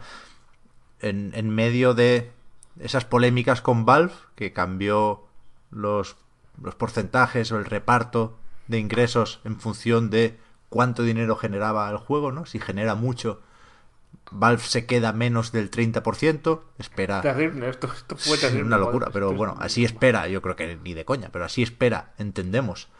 eh, evitar fugas como las de Call of Duty, las de Fallout 76, ¿no? Y al mismo tiempo sale Epic y dice, oye, yo tengo una tienda también y me quedo un 12%, pase lo que pase. El desarrollador se queda un 88%. Y voy a hacer una selección de juegos a mano, ¿no? Curada, como dicen. Y, y, y ni siquiera me voy a quedar un porcentaje de más si usas el Unreal Engine. El, el anuncio se planteó un poco en clave Unreal versus Unity, ¿no? Porque es verdad que si publicabas un juego hecho con Unreal en Steam, se te iba el porcentaje de Valve y se te iba un porcentaje mm, para Epic por el uso de, de su motor. Aquí no, aquí está incluido en, en ese 12% que se queda Epic, con lo cual incentiva el uso de su motor, que tiene todo el sentido del mundo, vaya. Ojo con la tienda de Epic, ¿eh? Yo, yo aquí no sé si pensar que Epic, por el timing ¿eh? que dices, se anunció en plan. Lo anunciamos justo después de que Valve haga esto para, ¿no? para darnos así. ¿no? Para quedar bien. O si ha sido al revés. Si, si en Valve saben lo que está haciendo Epic Ya ves. y han reaccionado, como tú dices, ¿no? Intentando mantener en su. En su tienda a los grandes, ¿no? O, o bueno, lo que hace un poco Valve, ¿no? Que no sabe reaccionar. O sea, reacciona un poco con tirando los dados también, ¿no? Suele pasar muy a menudo últimamente que. Como muy arbitrario, ¿no? El rumbo de la tienda. Mm. Y- Hombre, yo imagino que las. mm, Las Bethesda, Ubisoft, Activision. eh, que sí que pueden tener interés en estar en Steam. Pues habrán tenido algo que decir en eso, ¿no? Y seguramente esas compañías hayan hablado con Epic. Que, le, que querrá tener algún juego en su tienda que pueda picar un poco a. Pero a Valve. En fin, es un tira y afloja ahí raro. yo creo que lo Y hacen al también, revés, ¿eh? También es, es- también es quizá el primer. En todos estos años de, de casi monopolio. Es, yo creo que es la primera tienda que se puede llegar a amenazar en, cierto, en cierta medida a, Hmm. a Valve, ¿no?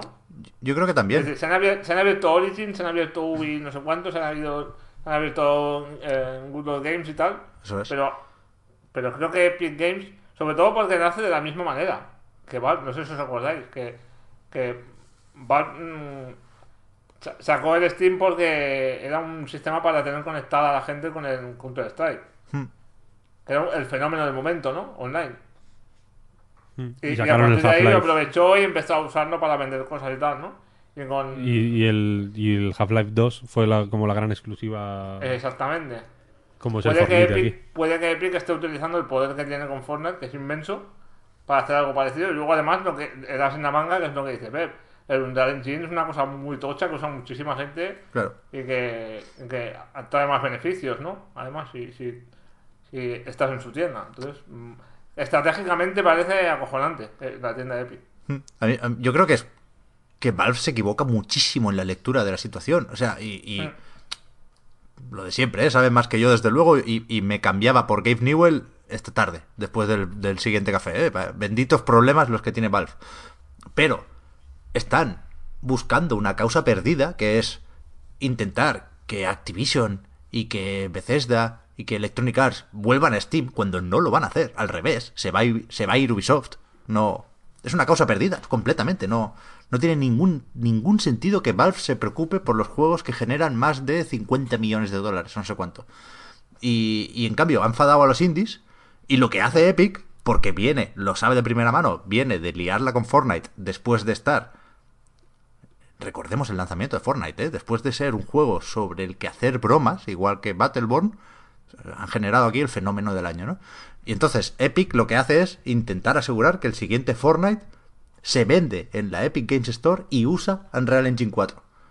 Mientras Valve intenta recuperar Call of Duty.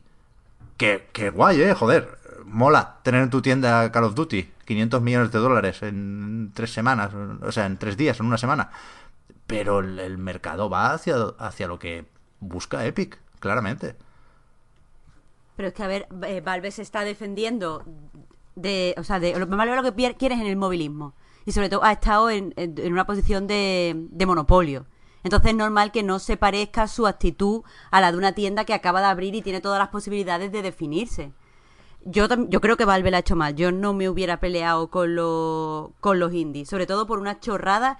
Porque lo que se queja la mayoría de los indies es no me prestan la suficiente atención, entre comillas, no me miman.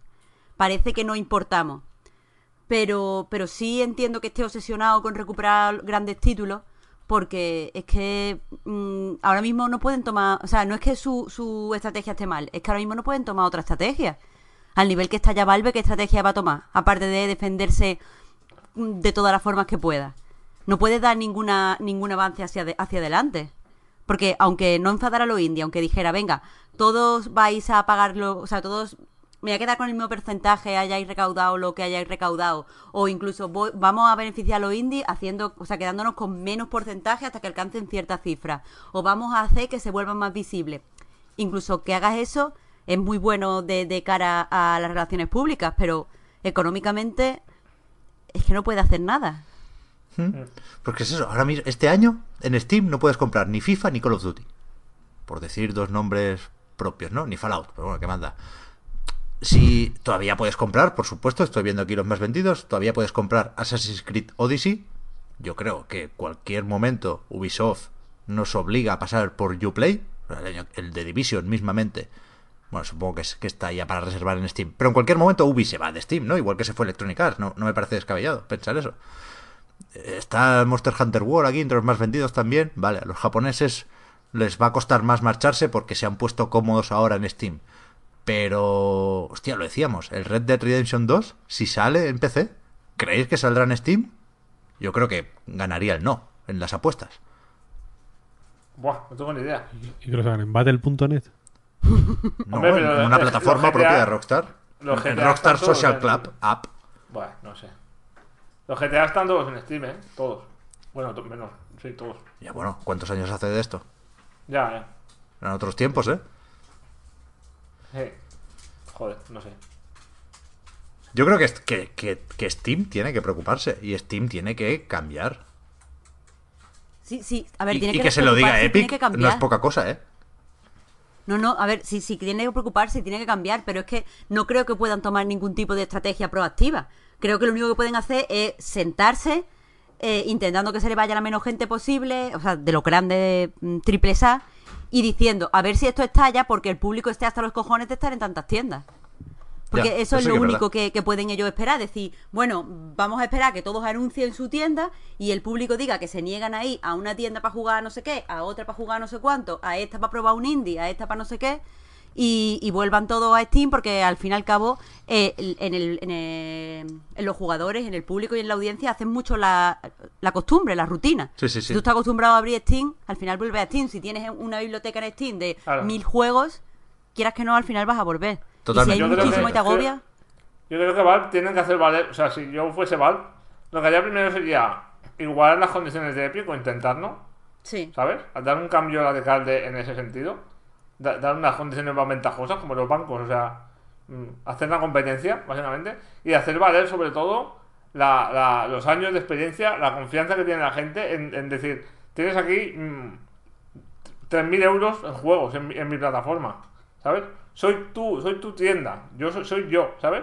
Claro, y es donde ya tienes a tus amigos, Claro. porque has jugado con ellos, donde tienes a los, los curators estos que te gustan.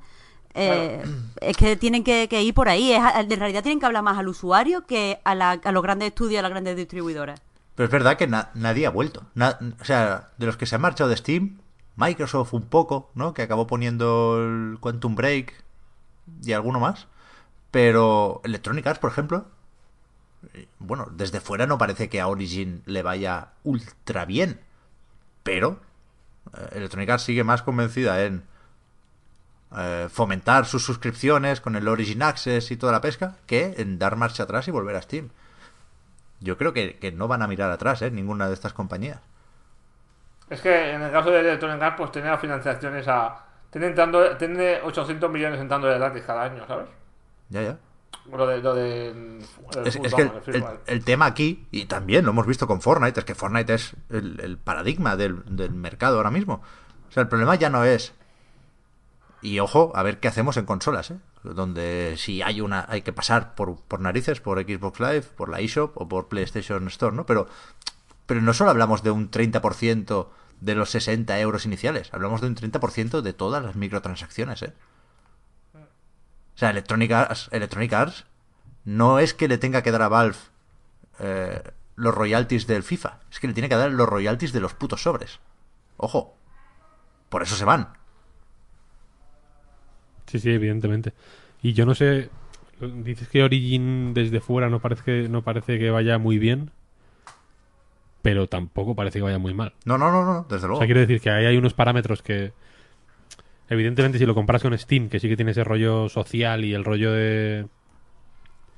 lugar por defecto en el que publicar cualquier juego, porque la publicación es abierta, digamos. Algo en Origin. Imagino que no es así, ¿no? Imagino que habrá que hacer tratos con Electronic Arts antes y tal. Eh, es que tampoco, como que tampoco lo buscan, ¿no? En realidad. Y tienen ahí las comunidades de los Sims, de, de los Battlefield, en fin, una serie de juegos que quieras que no, pues son relativamente populares.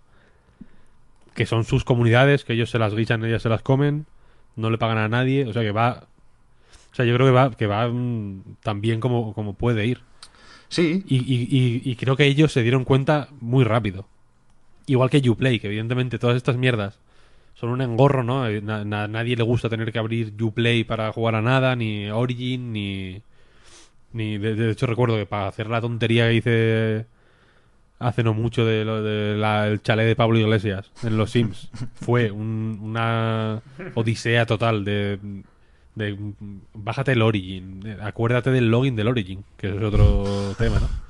O sea, hubo ahí una serie de incomodidades que si lo hubiera tenido en Steam habría sido pues sin ningún tipo de, de fricción, que es evi- evidentemente lo que lo que lo que de hecho que creo que mucha gente valora de Steam. Mm.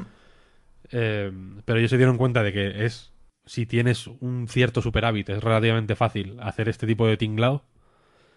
Lo hicieron, lo están haciendo todo el mundo ahora. Y es que la cosa es que Steam se puede quedar con la, con, con, la, con las migajas. Vaya, no. O sea, como que los juegos muy, muy pequeños y muy experimentales y, muy revolucionarios y, y de Pascuas a Ramos muy celebrados y muy influyentes, eh, creo que quizá no aportan a Steam una cantidad de royalties eh, pues significativa o muy importante, pero sí que aportan un caché como como sitio al que ir para encontrar los juegos de PC en condiciones que quizá ellos no valoran tanto porque no es no son cuentas millonarias. Y, y que lo que va a conseguir es que es, cierto tipo de juegos pues llegado el, punto les dé exactamente lo mismo morirse de hambre en Steam que morirse de hambre en, en itch por ejemplo porque morirse de hambre es igual en todos los lados o sea así que mm, si yo qué sé si un fenómeno rollo Undertale en lugar de estrenarse en Steam se estrena en itch pues igual llega el momento en el que no salta Steam después de estrenarse en Itch, ¿sabes? Hmm. Sí. Y Steam se queda pues como con las medianías, con juegos mmm, de memes, con... ¿sabes? como cosas así un poco... como que son cosas random, ¿no? Que, precisamente es lo que querían evitar con el, con el Steam Direct, según ellos, ¿no? Poner una barrera para que fuera relativamente difícil o para hacer que la gente se lo pensara dos veces antes de publicar cualquier bazofia en Steam.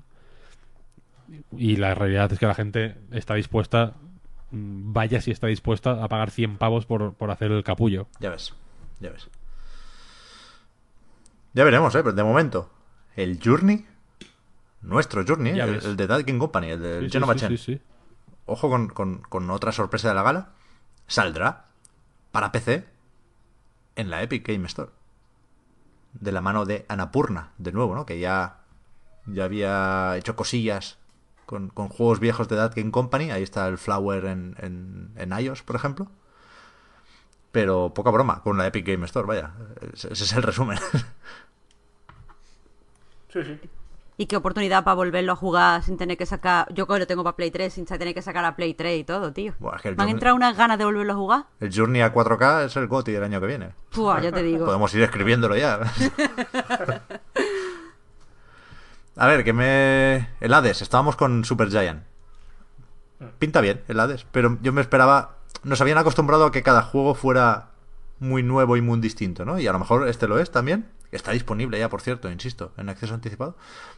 Pero me parece más transistor de lo que quisiera. Ya veremos. El rollito este de la, Ashen. este- el rollo este de la muerte puede tener algo que ver ahí, pero a ver. Ashen, no te olvides, salió ya. También mm, en, en Xbox y en Steam. Creo que este sí está en Steam, ¿no? Yo creo que no, ¿eh? ¿No? Creo que está en la tienda de Epic nada más. O sea, en la tienda de Epic a- seguro, pero Voy, voy a buscarlo en, en- Lo estoy buscando, ¿eh? En directo, Pep. yo también, yo también. O sea, Está, está, está, está. está la ficha, pero no se vende, ¿eh? Ah, to be TBD, TBD. TBD, fecha de lanzamiento TBD. O sea, puede ser una exclusiva temporal en PC de la tienda de Epic, algo raro hay ahí. 40 pavos vale el juego, ¿eh? Alguien Sí, ya puede ser bueno, ¿eh? se le ha ido un poco la mano aquí, ¿eh? Pero... Este está en el Game Pass, sí, ¿no? Eh, sí, creo que sí. Pues habrá que cascarle Ya ves, esta ¿eh? semana. Ya ves. Sí, sí, sí, sí, sí. Ah, casca- hablando de cascar y de Xbox. La demo del Devil May Cry. Mm, Ya llegará, está más abajo el anuncio este, pero bueno. Ah, vale, vale, vale. Pensaba que las demos no las... Es que hablando de cascar, Creo pues salía, digo, sí. le voy a proponer este... A ver si le voy a cascable. Sí, sí, sí, sí. Es eso, la demo está disponible en exclusiva para Xbox One y, creo que así se va a quedar, ¿no? Por, por lo que pone al final del tráiler, la frase es la primera demo exclusiva de Xbox One. Es decir, literalmente tenemos que entender que habrá más demos de Devil May Cry y que saldrán en otros sitios. como el propio juego, por supuesto, pero que esta demo es exclusiva de, de Xbox One. Lo que pasa que yo no me la he bajado ni he visto gameplays, no sé si es la demo que conocemos de ferias, ¿no? De, de Gamescoms y compañía, y que hemos visto varios vídeos ya. Pero bueno, cascarle hay que cascarle, desde luego. Sí, sí, sí, sí. Va, que queda mucho, joder, pensaba que ya acabábamos, ¿eh? Quedan un montón. Ancestors, The Humankind Odyssey, el juego de Private Division y el estudio Panache de Patrice Desilets, que, que parece más Assassin's Creed prehistórico de lo que yo pensaba, ¿eh? Por el gameplay este. Por la, la forma de moverse y saltar por los árboles. No, no me gustó especialmente el tráiler, ¿eh? Sé que Private Division es una un sello para juegos independientes tochos. O sea, las dos cosas, tochos, sí, pero independientes al fin y al cabo. Pero este lo veo un poco más verde de lo que esperaba después de tanto tiempo. ¿No? Y sobre todo viendo el, el de Obsidian, que ahora llega, joder, parecen cosas No distintas. sé. Tiene cositas, ¿eh? O sea.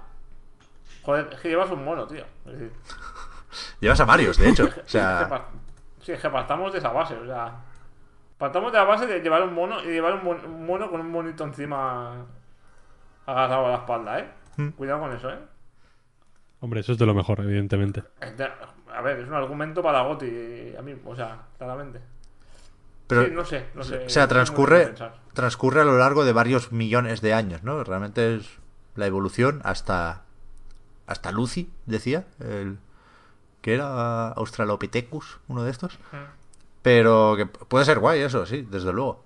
Pero el, el vídeo, no sé, no me dijo mucho. Es que parece un, tanto, poco, parece un poco GTA con monos. Decir, no se ve muy bien. no, no se ve muy bien hacia dónde va la cosa, ¿no? Realmente, a nivel de mecánicas y tal. Un mono peleándose con un jabalí, un mono peleándose con otros monos, un mono con- ¿sabes? No sé. Pues muy vale, vale, muy bien, pero. ¿Esto, de- esto qué, qué se hace aquí? ¿Qué va esto, no? Ya. Realmente. Ya lo veremos. Yo tanto este como el de... El del... El del tipo del Far Cry 4. Mm, Los, lo- o sea, vi que tenían sentido porque son juegos independientes con, con nombres propios potentes detrás. Hmm. Pero en ninguno de los dos casos me dijeron nada, la verdad. No. No, no. Y sospecho que diremos lo mismo con Scavengers. Uno así como... Es que la palabra Scavenger, mira que, que anima poco a jugar, ¿no? Como de...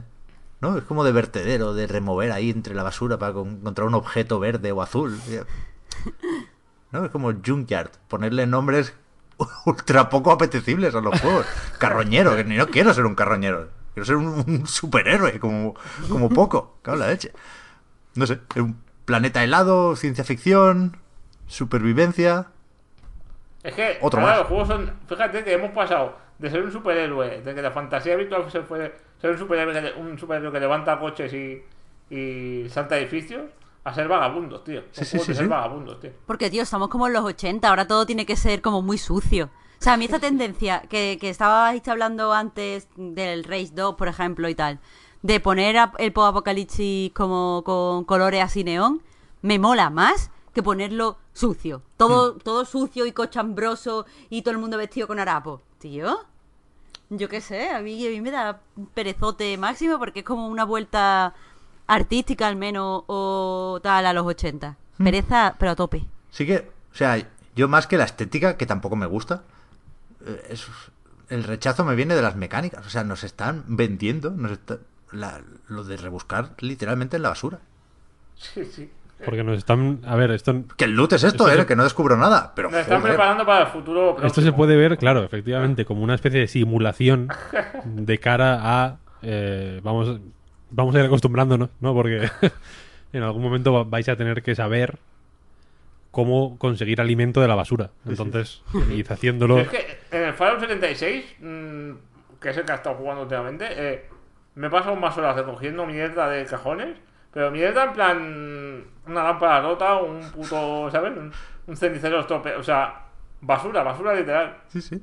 Y, y, y- y estimulando ese gustico, ¿no? De, ay, de aprovechar cosas y convertirlas en materiales, ¿no? Y... Sí, sí, no sé. Es una, es una tendencia muy, muy, muy extendida ahora, ¿eh? Seguro que tiene un nombre de estos que ponen los periódicos cada cinco minutos.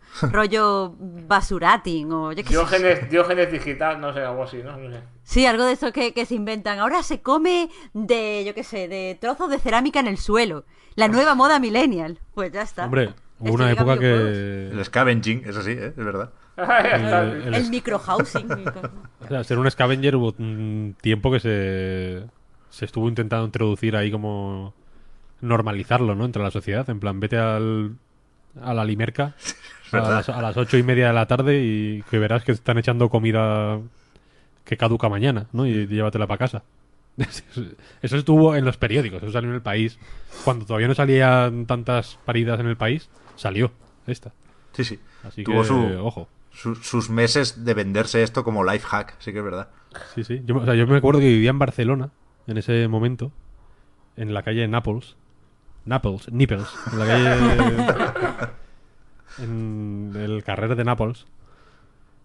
Y había. Joder, no me acuerdo qué supermercado era. Nada, a 20 segundos de mi casa, ¿eh?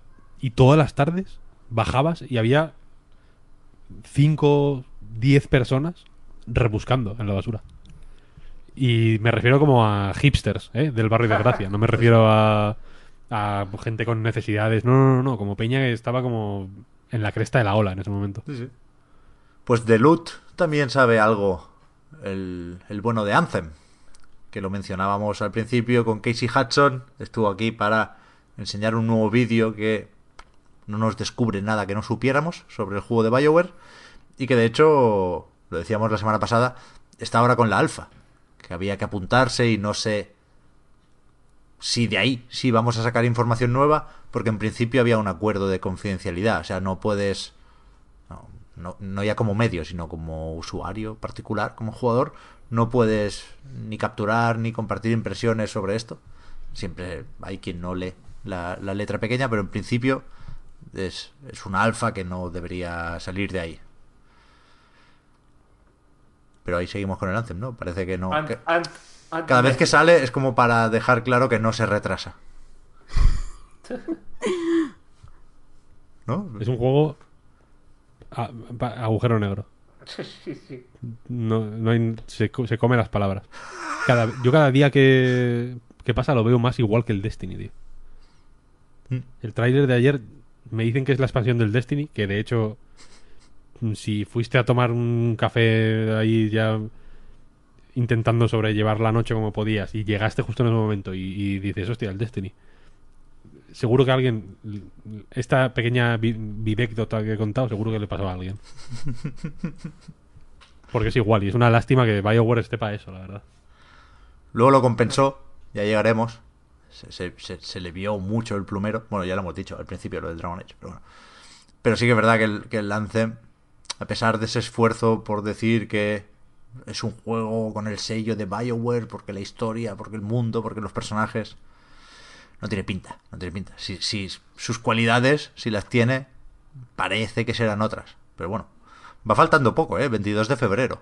Por eso decía lo del retraso, no, no, por, no por hacer la broma únicamente, sino por decir que, que en dos meses estamos todos sin betas ni alfas jugando al Anthem. A ver qué tal. Creo que se juega bastante, no solo BioWare, sino también Electronic Arts con este juego, ¿eh? Yo creo que BioWare chapa, no te digo más. ¿Al Dragon Age no, No, llegan no. Chapar no, porque tienen ahí otras cosillas de por medio, pero. pero mm, o sea, en, en serio que no. mm, a- así como con otros juegos, yo qué sé. Tú dices, ¿por qué alguien querría jugar al Fortnite teniendo el Player Unknowns, por ejemplo, ¿no? Es que es como el original y tal. Y, mm, y habrá gente que diga es mejor, lo que sea, pero son, lo veo como dos cosas que aun siendo ahí una cosa que se copian unos de otros de una forma grotesca, lo puedo entender. O puedes decir, ¿quién querría jugar al Crash Team Racing no teniendo el Mario Kart? Lo entiendo, lo entiendo. ¿Quién quiere jugar al Crash Team Racing, no? Pero en este caso es que no entiendo quién podría querer jugar al Anthem pudiendo jugar al Destiny, tío. Es, es exactamente igual. Sí. Yo no sé quién quería jugar en uno de los dos en realidad. Puedes jugar a Red Dead Redemption o otra cosa, tío.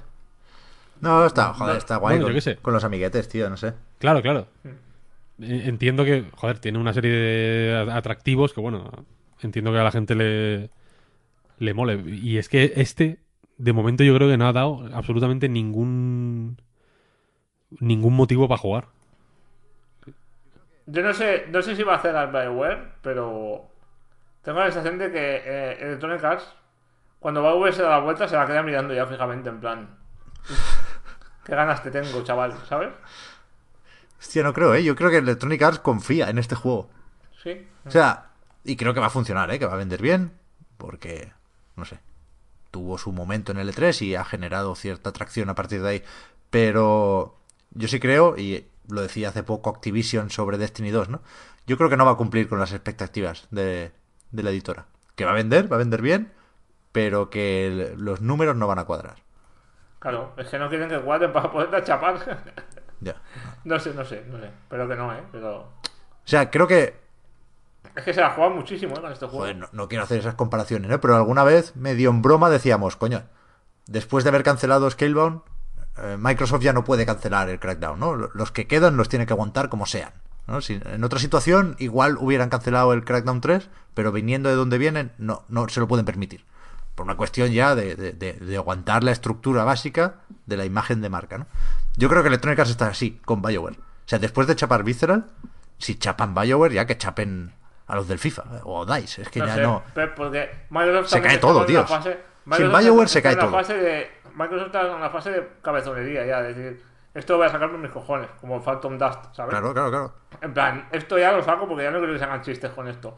Pero Electronic Arts yo creo que me hace chapar y pensar en otra cosa, ¿eh? No sé. Sí. No sé si tienen la misma política de empresa, ¿eh? Diría yo. No. No las veo iguales, vamos, en este sentido.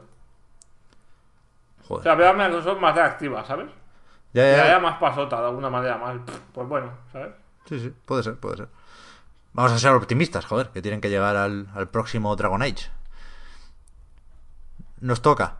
Habla- Hablabas hace un segundo de él, Víctor. Crash Team Racing Nitro Fueled. Que también se filtró. Esto efectivamente es un remake con el mismo estilo gráfico que el Insane Trilogy de Crash Team Racing. Y tiene fecha ya, ¿verdad? ¿En junio sale esto? Un poco tarde, ¿no? Ahora, ahora no lo veo, pero creo que se anunció con fecha. Sí, 21 de junio. Que, por cierto, no sé por qué narices, porque no había ninguna razón. El tráiler que se pinchó durante la gala acababa solo con el logo de PlayStation 4, con lo cual podíamos esperar una exclusividad temporal como la de Insane Trilogy. Pero no, no, esto sale el día 21 para Xbox One y Switch también. ¿Y tú qué? ¿Vas a que jugar, lo Pep? sacan, no, ta- lo sacan tarde, pero porque es, es aniversario, ¿no? Creo. ¿Ah, sí? Ah, puede ser. Sí, creo que, el año que viene cumple, cumple 20 años. Está Entonces, bien. claro, ya me cuadro. Lo hace Vinox y se va a hinchar a vender. Este juego va a vender lo que no está escrito. Hombre, yo, yo le tengo ganas, pero después de lo que ha dicho Víctor, me da hasta vergüenza decirlo. No, no, cero, cero vergüenza, ¿eh? Eh, No lo comparto, pero entiendo.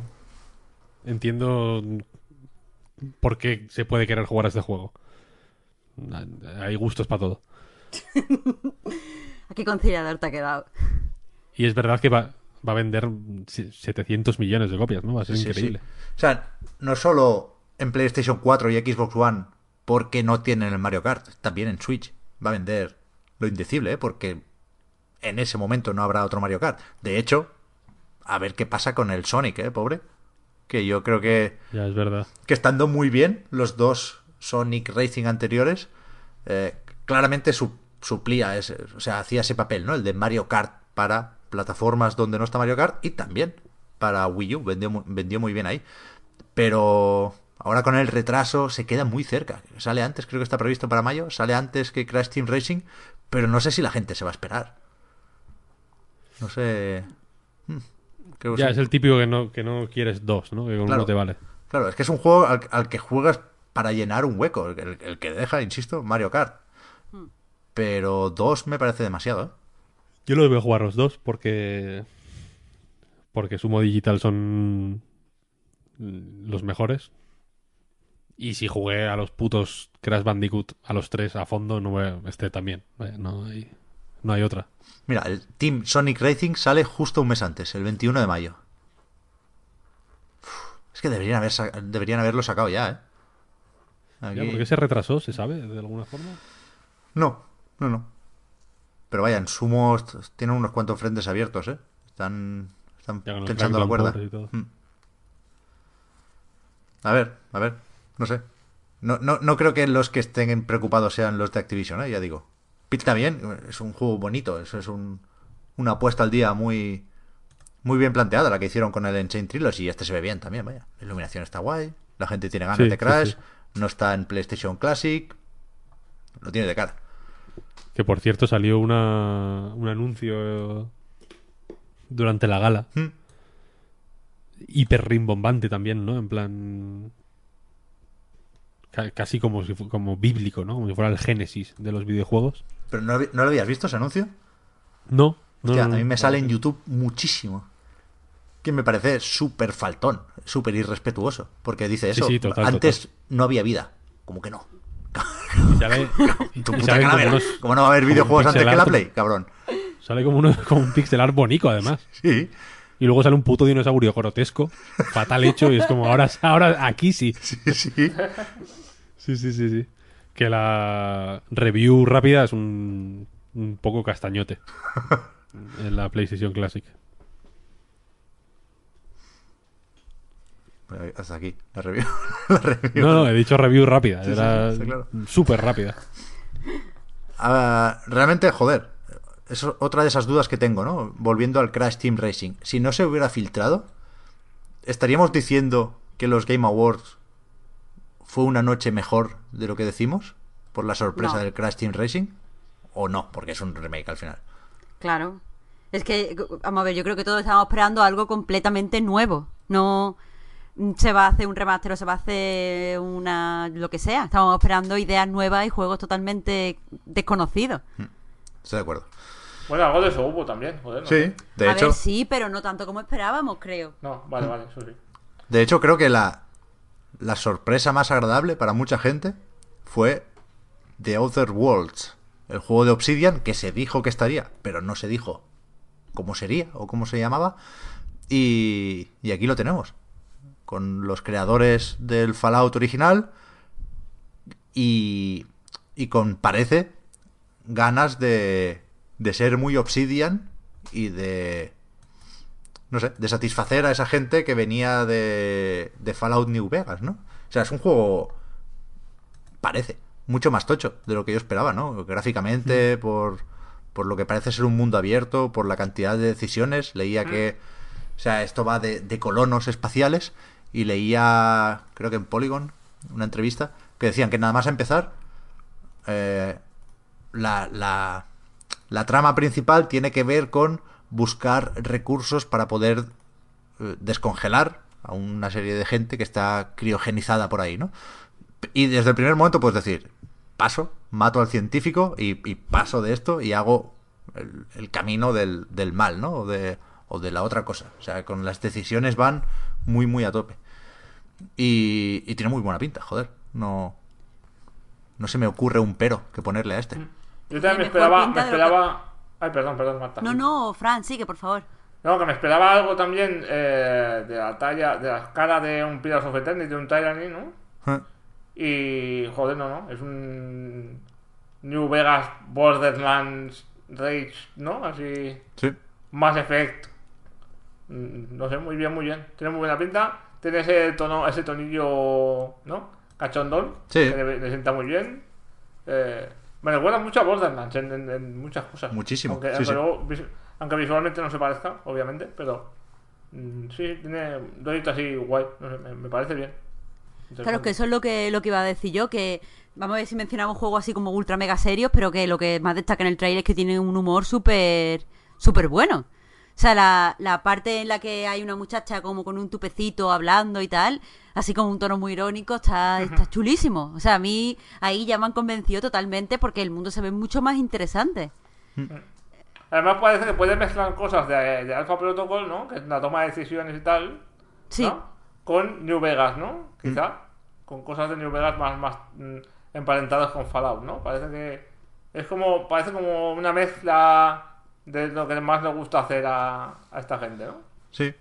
Mira, leía una cosa también en, en ese mismo artículo de Polygon que me hace confiar eh, más en el juego, que es que no habrá opciones de romance.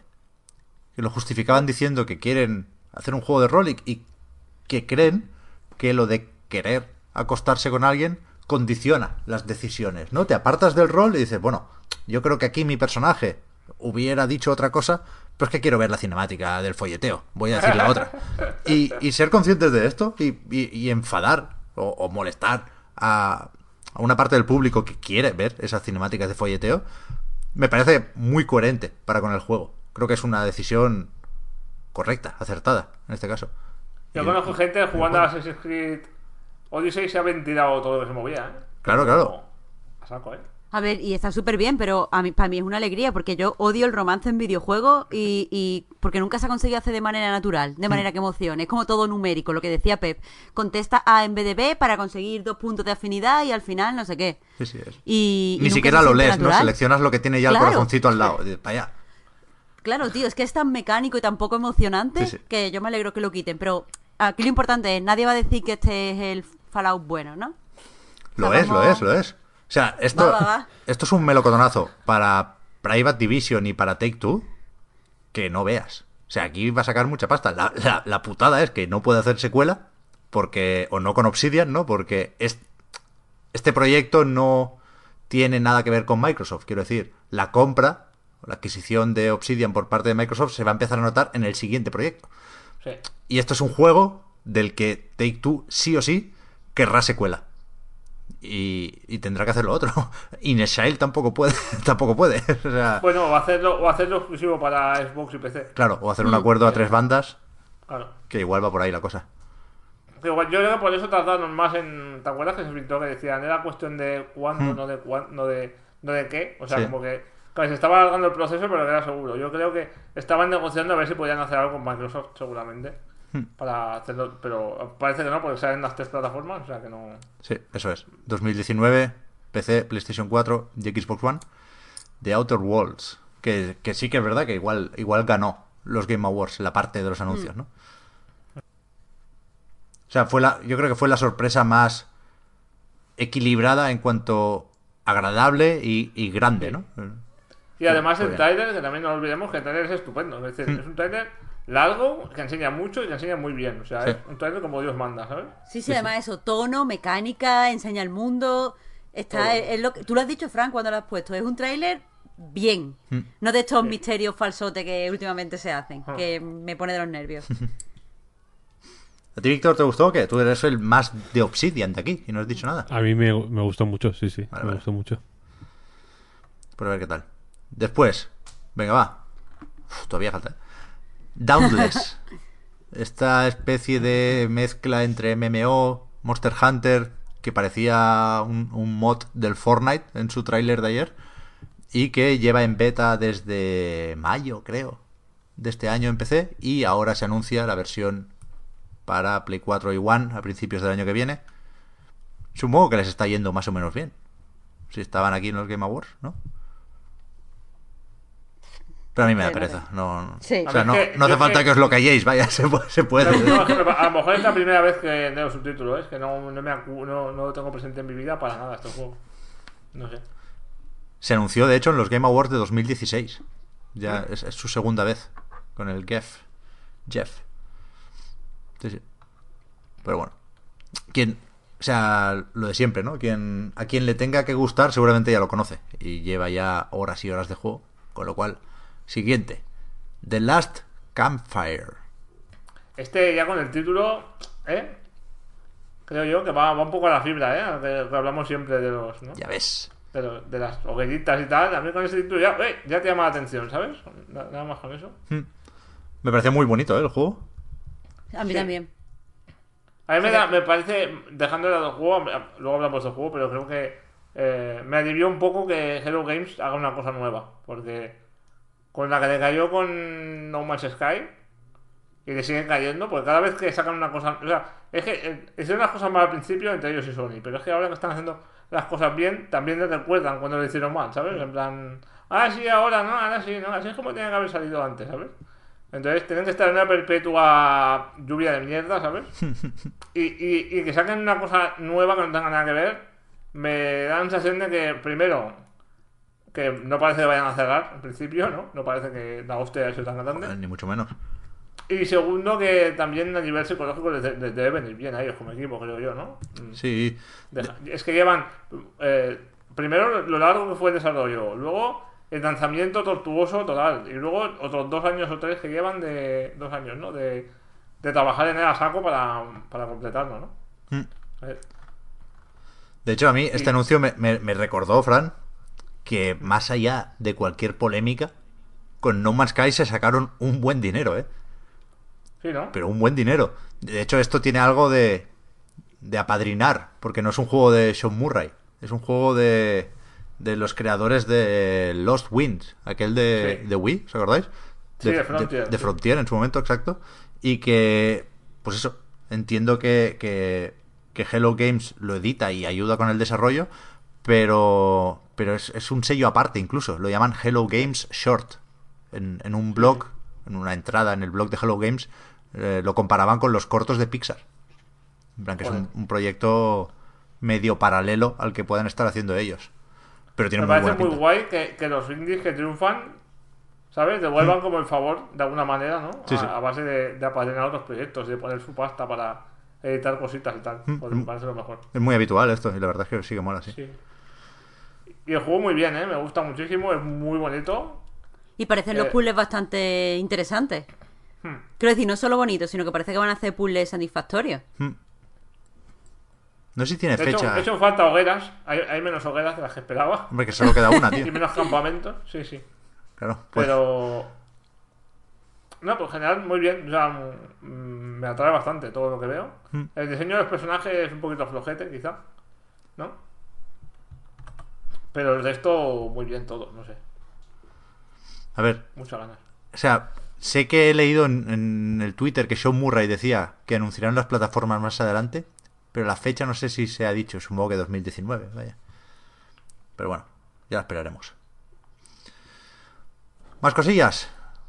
Tenemos el mapa de la nieve de PUBG, que todavía, todavía respira. O sea, no, no, es- no está solo Fortnite en esto del Battle Royale, ni mucho menos. Vikendi, el mapa nevado, está ya en el servidor de pruebas de, de PUBG. De hecho, acabo de ver que el Puy se metía, así que ya luego le pregunto. Y hoy se publicaba eh, el, el PlayerUnknown's Battlegrounds de PlayStation 4 y tanto esa versión como la de Xbox recibirán el mapa nevado en enero, decían. Así que, bien, ya son tres mapas para, para PUBG. Y lo que decimos, ¿no? No. Claramente le ha, le ha adelantado Fortnite. Creo que de forma merecida, más allá de si empezó copiando, si empezó aprovechándose. Creo que a partir de aquí unos le han pegado mucha caña y los otros se han acomodado. Pero, joder, sigue habiendo una barbaridad de gente jugando y. Y está bien lo del nuevo mapa.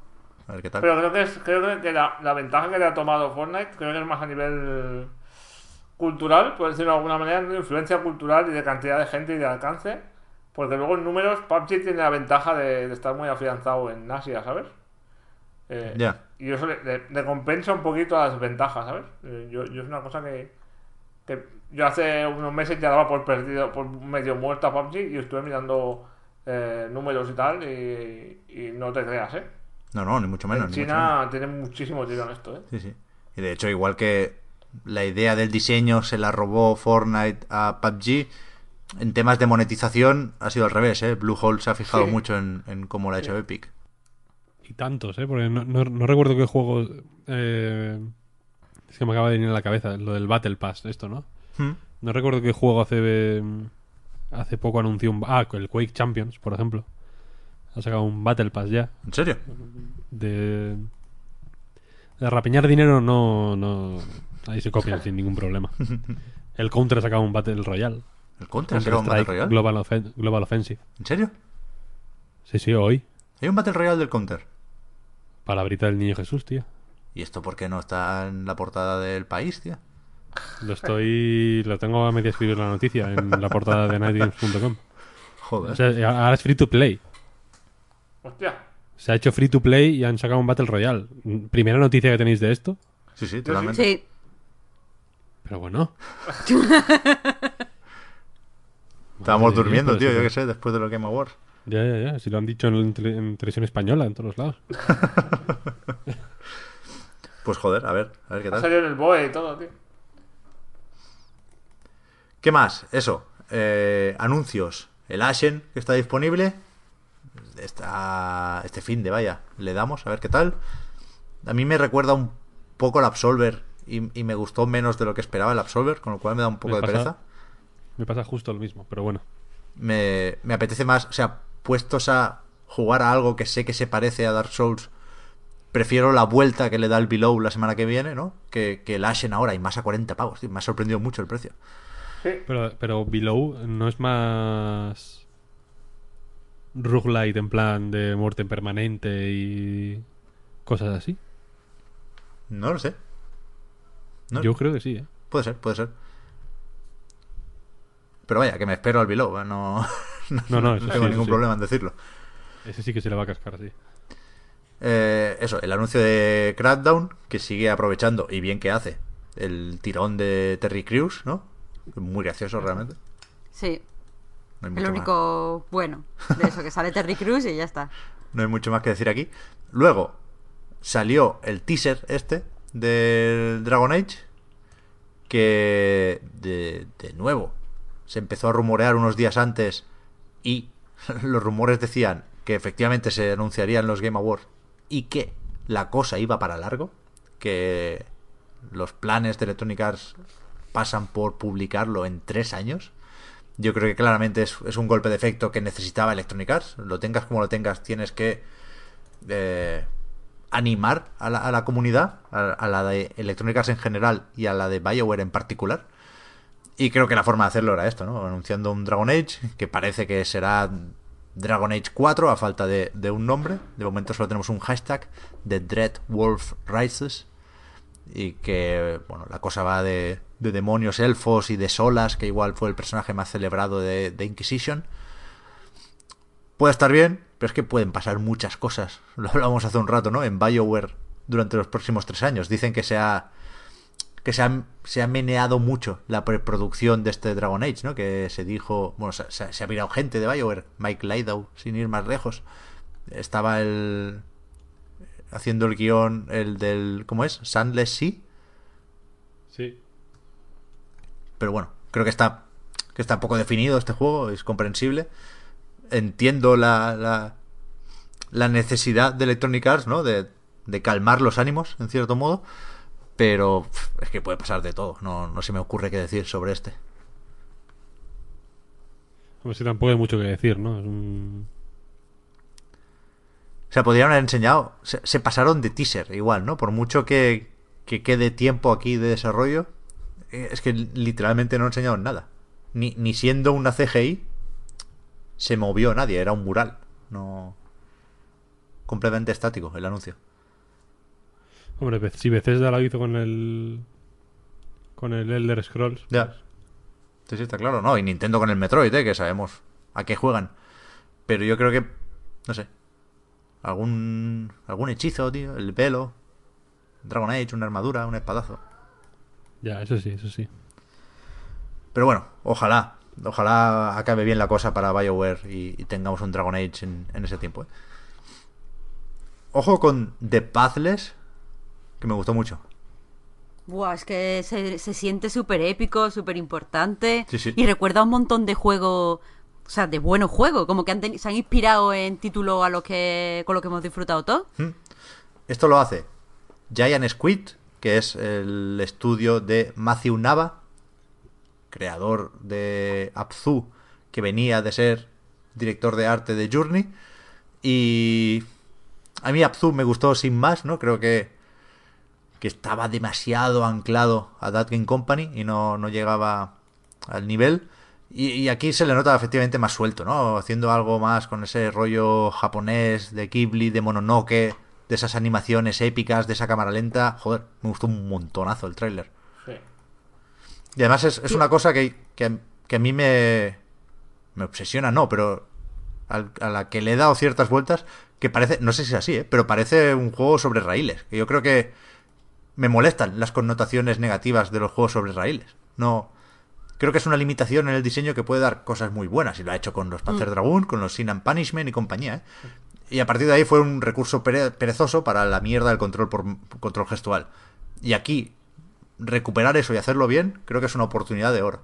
En este caso, cuando hay movimiento en el trailer, cuando hay movimiento grande, es impactante lo que se ve. Es decir, creo que, el, eh, que las mecánicas sobre aires pagan un precio, ¿no? Que es el, el- bueno, eso, quitar, quitar interactividad al, al jugador, o quitar interacción, como se diga, pero, pero tienen que compensar de alguna manera, ¿no? Tienen que, tienen que servir para algo, ¿sabes? Ah. Y creo que es el caso. Creo que pueden servir para, para crear eh, escenas muy, muy bestias, ¿no? Muy, joder. Cuando está corriendo por el bosque ahí, ¿sabes? O persiguiendo al bicho ese como de fuego con tres ojos y tal. Mm.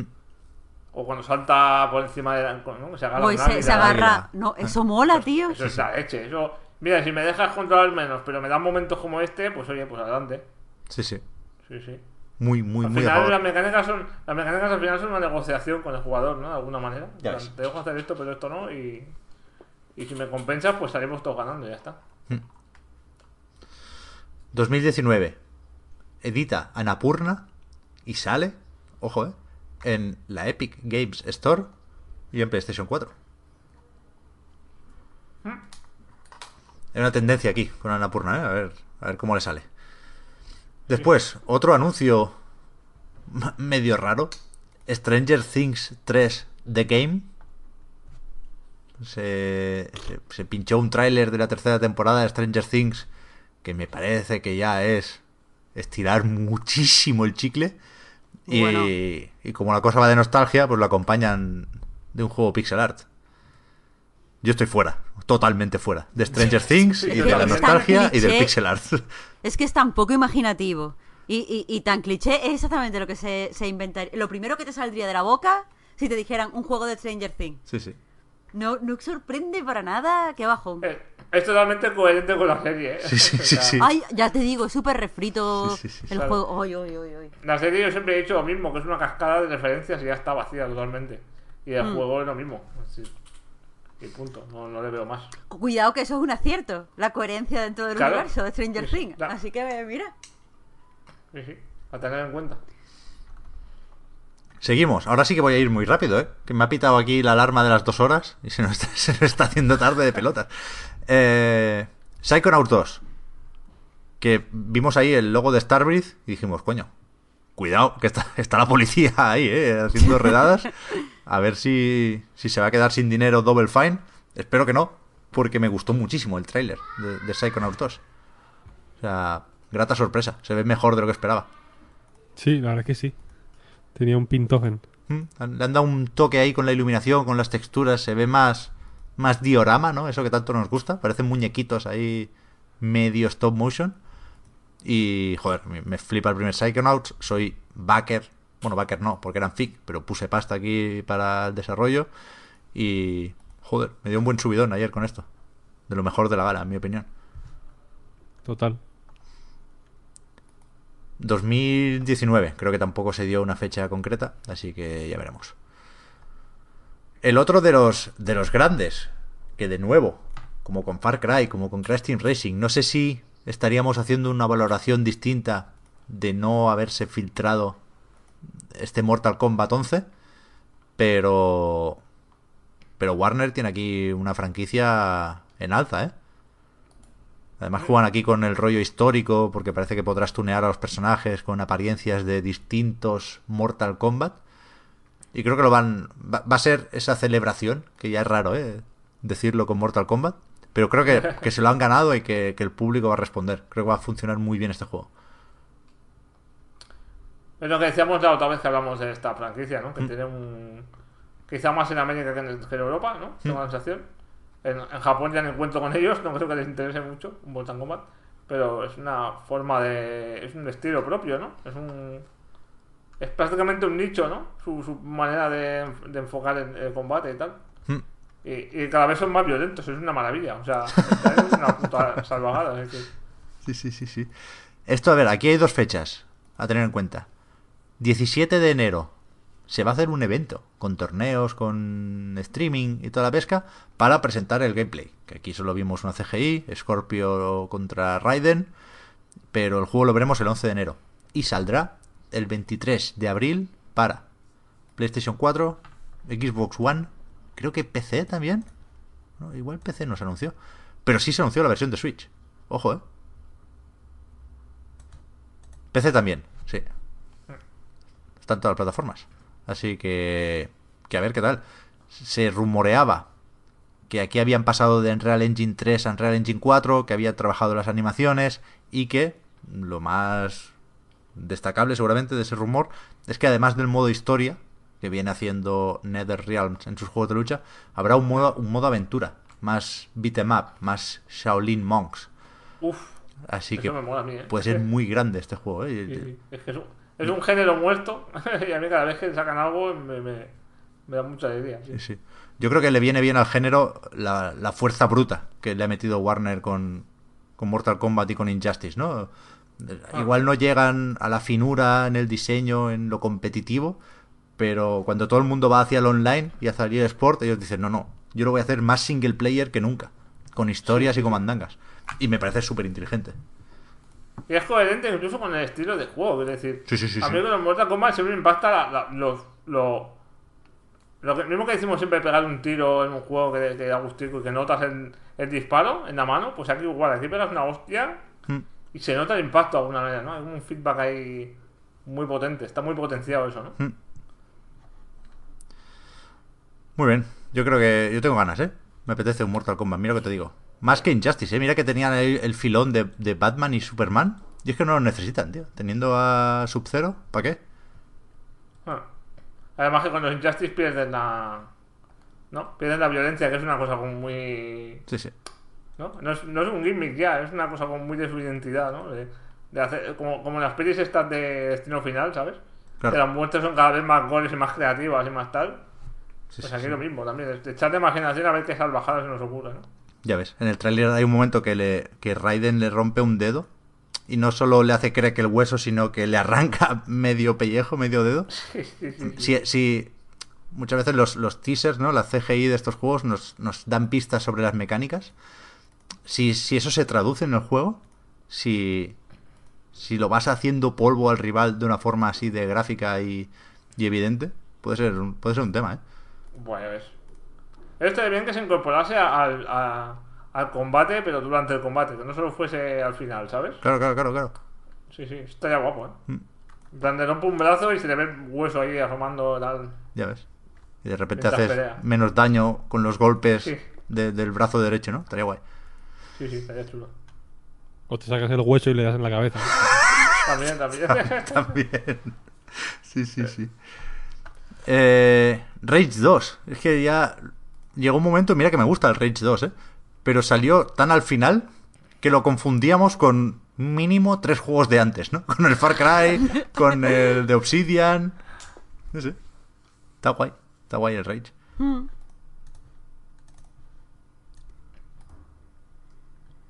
Joder, para, para, para gustaros tanto estoy muy callado. No, a ver, está guay. Lo que pasa es que ya se había visto más, o sea, es un nuevo tráiler, pero que todas las cosas que se podían decir ya las hemos dicho antes.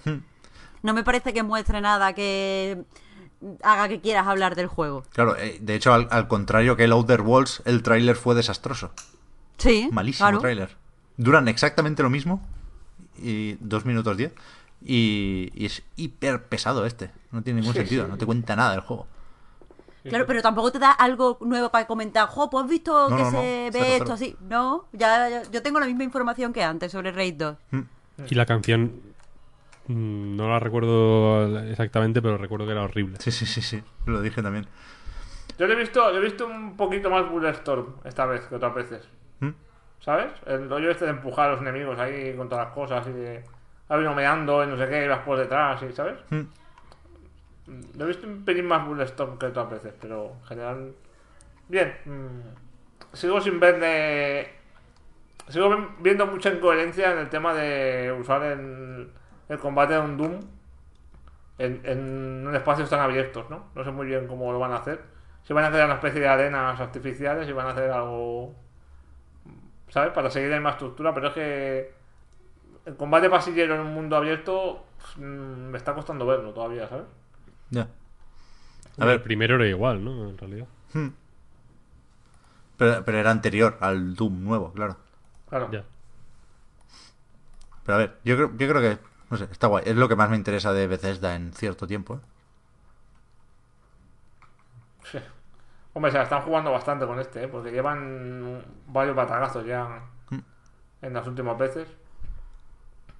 Oye, ahora está el Far Cry también, que le va a hacer un poco la competencia al Rage 2, ¿no? Claro, Porque joder, es que cuando es- temática y tal. Se le planta antes, ¿eh? Le Dos crecen me- los enanos a los pobres. Ya ves, sale tres meses antes el Far Cry, ¿eh? Que el Rage 2, que lo conocemos de hace tiempo. Ya ves, Les han, les han jodido un poco, ¿eh? Yo Sí, creo que sí, esto. Les, ha, les ha picado, ¿eh? totalmente, totalmente. Después llegó el, el- el bloque, nunca mejor dicho, de Fortnite. Que me, me paro aquí por si Víctor quiere comentar algo, pero yo la verdad es que no lo entendí. O sea, mira que yo había estado esa misma tarde jugando a la temporada 7 del Fortnite y al modo Creation, este del editor de niveles, que, que- que está bastante bien. Pero esto de, de Block no lo entendí. O sea, es como un escaparate para poner en el mapa grande como construcciones de la comunidad, como una mini Yo- galería de arte in-game. Yo entendí eso, entendí eso un poco. Pero cero, cero valor, ¿no? Le, le añade al juego y a la comunidad. No sé, no sé. Como todo lo del Fortnite, tío. Es un juego que me parece ofensivo ética y estéticamente y, Que está bien, y, tío. y moralmente, tío. que. No sé. ¿Qué va? A mí me pareció un anuncio hay- súper chorra. O sea, mira que todo lo de la séptima temporada está bien, pero esto, no sé. Solo hay dos cosas. O sea, ahora mismo hay dos epidemias. Una es el Fortnite y la otra son las eh, casas de apuestas. Hay que contra esas dos cosas lucho yo ahora. Sí, sí. O sea, me- el- y la presencia de Fortnite en los Game Awards en concreto me parecía ya como la guinda de de que bueno, de evidentemente Epic pues tiene una, un superávit bueno, ¿no? Y ha dicho, pues venga, pasta para pa el Godofredo y que nos saque aquí la tienda, que nos saque el Fortnite, que nos saque de todo. Que le den aquí un premio al ninja y toda la virgen, en plan, venga. No, en plan, también el premio de ninja es como, joder. mm, eh, vamos a darle un valor a los creadores de contenido, ¿no? Que se les llama. Y, no sé, me, me parece terrible, la verdad. Sea, aparte de que el Fortnite como juego no me, no me parece nada del otro mundo. Ya el, toda esta vorágine demencial me parece a- así, así. Y mm, lo dejo lo dejo aquí grabado. Cuando, cuando empiecen a meter Bitcoin, los vamos a cagar. Esta mierda del, del de block en, en un año eh, tiene, tiene como blockchain y mierda así para comprar cosas que salgan ahí. A ver, yo entiendo. palabra. O sea, lo que se dijo es que eh, habilitan un espacio para las creaciones de la comunidad, ¿no? Y, y si gustan o si no sé qué, se queda en el mapa. En plan, que puedes dejar tu huella en. Quieras que no, el mapa del juego más jugado ahora mismo en todo el mundo, ¿no? Pero creo que esto es algo efectista, pero sin, sin implicaciones reales, vaya, da absolutamente igual. Será por cosas en el mapa de Fortnite. No, ahora, o sea, ahora mismo no, ahora mismo no. Pero que me parece una forma mm, bastante ingeniosa de ir metiendo... O sea, de, animar a la peña a crear cosas en Fortnite porque puede estar ahí en, en el blog. Sí, sí, sí. Pero que, la- que el anuncio grande es el editor de niveles, en cualquier caso. Que insisto, está Sí. bastante bien planteado. Y creo que le. O sea, es un. Un empujón. Otro más para Fortnite. De cara a youtubers y compañía. Yo, yo estoy muy fuera, Pep. tío. No me hagas hablar del Fortnite que no, no quiero... No, no, yo tampoco soy experto, ni mucho menos, ¿eh? Pero bueno. Creo que, creo que es verdad que, que fue un anuncio flojo. En- en- como anuncio, vaya, porque metieron la cinemática esa del cascanueces que yo había visto esa tarde, antes de los Game Awards, poniendo el juego, que es gratis. Todo el mundo, millones de personas habían visto eso ya, horas antes. Pero bueno, va, vamos acabando. Y aquí incluso, si quieres, Víctor, no sé cómo vamos de tiempo, enlazamos con el análisis, porque el anuncio final, joder, cuando todavía teníamos una mínima esperanza de ver, yo qué sé, Bayonetta 3 o, o el nuevo Metroid Prime, Nintendo estaba ahí para vender el Smash y de ahí no lo sacabas y acabó anunciando que el primer personaje del pase de temporada o del DLC será Joker, el protagonista de Persona 5, que ni siquiera se anunció un port del juego para Switch. Me parece bastante cuestionable esto. Pero no sé si llegará en un Nintendo Direct o qué. Pero el Joker en el Smash, ese sí que sí. A ver, pero Hombre. que Persona 5 va a, lleg- va a llegar a Switch seguro, porque del Persona siempre han sacado port, yo que sé, el 4 que salió el 4 Golden, Pavita y cosas de esas. Ya. Eso va a pasar segurísimo, vaya. Pero es que no tiene ningún sentido no anunciar, o sea, no hacer la de los directs, ¿no? Anunciar el port de Persona 5 y después el Joker en el Smash. En... No recuerdo cuándo fue.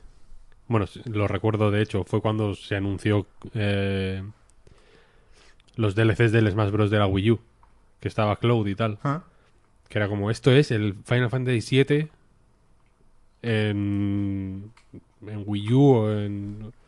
Creo Claro. que en ese momento no se, no se sabía si Switch existía, vaya. Hmm. Pero recuerdo que, que lo dijimos constantemente, ¿no? En plan, Final Fantasy VII Remake, nada más y nada menos, Claro.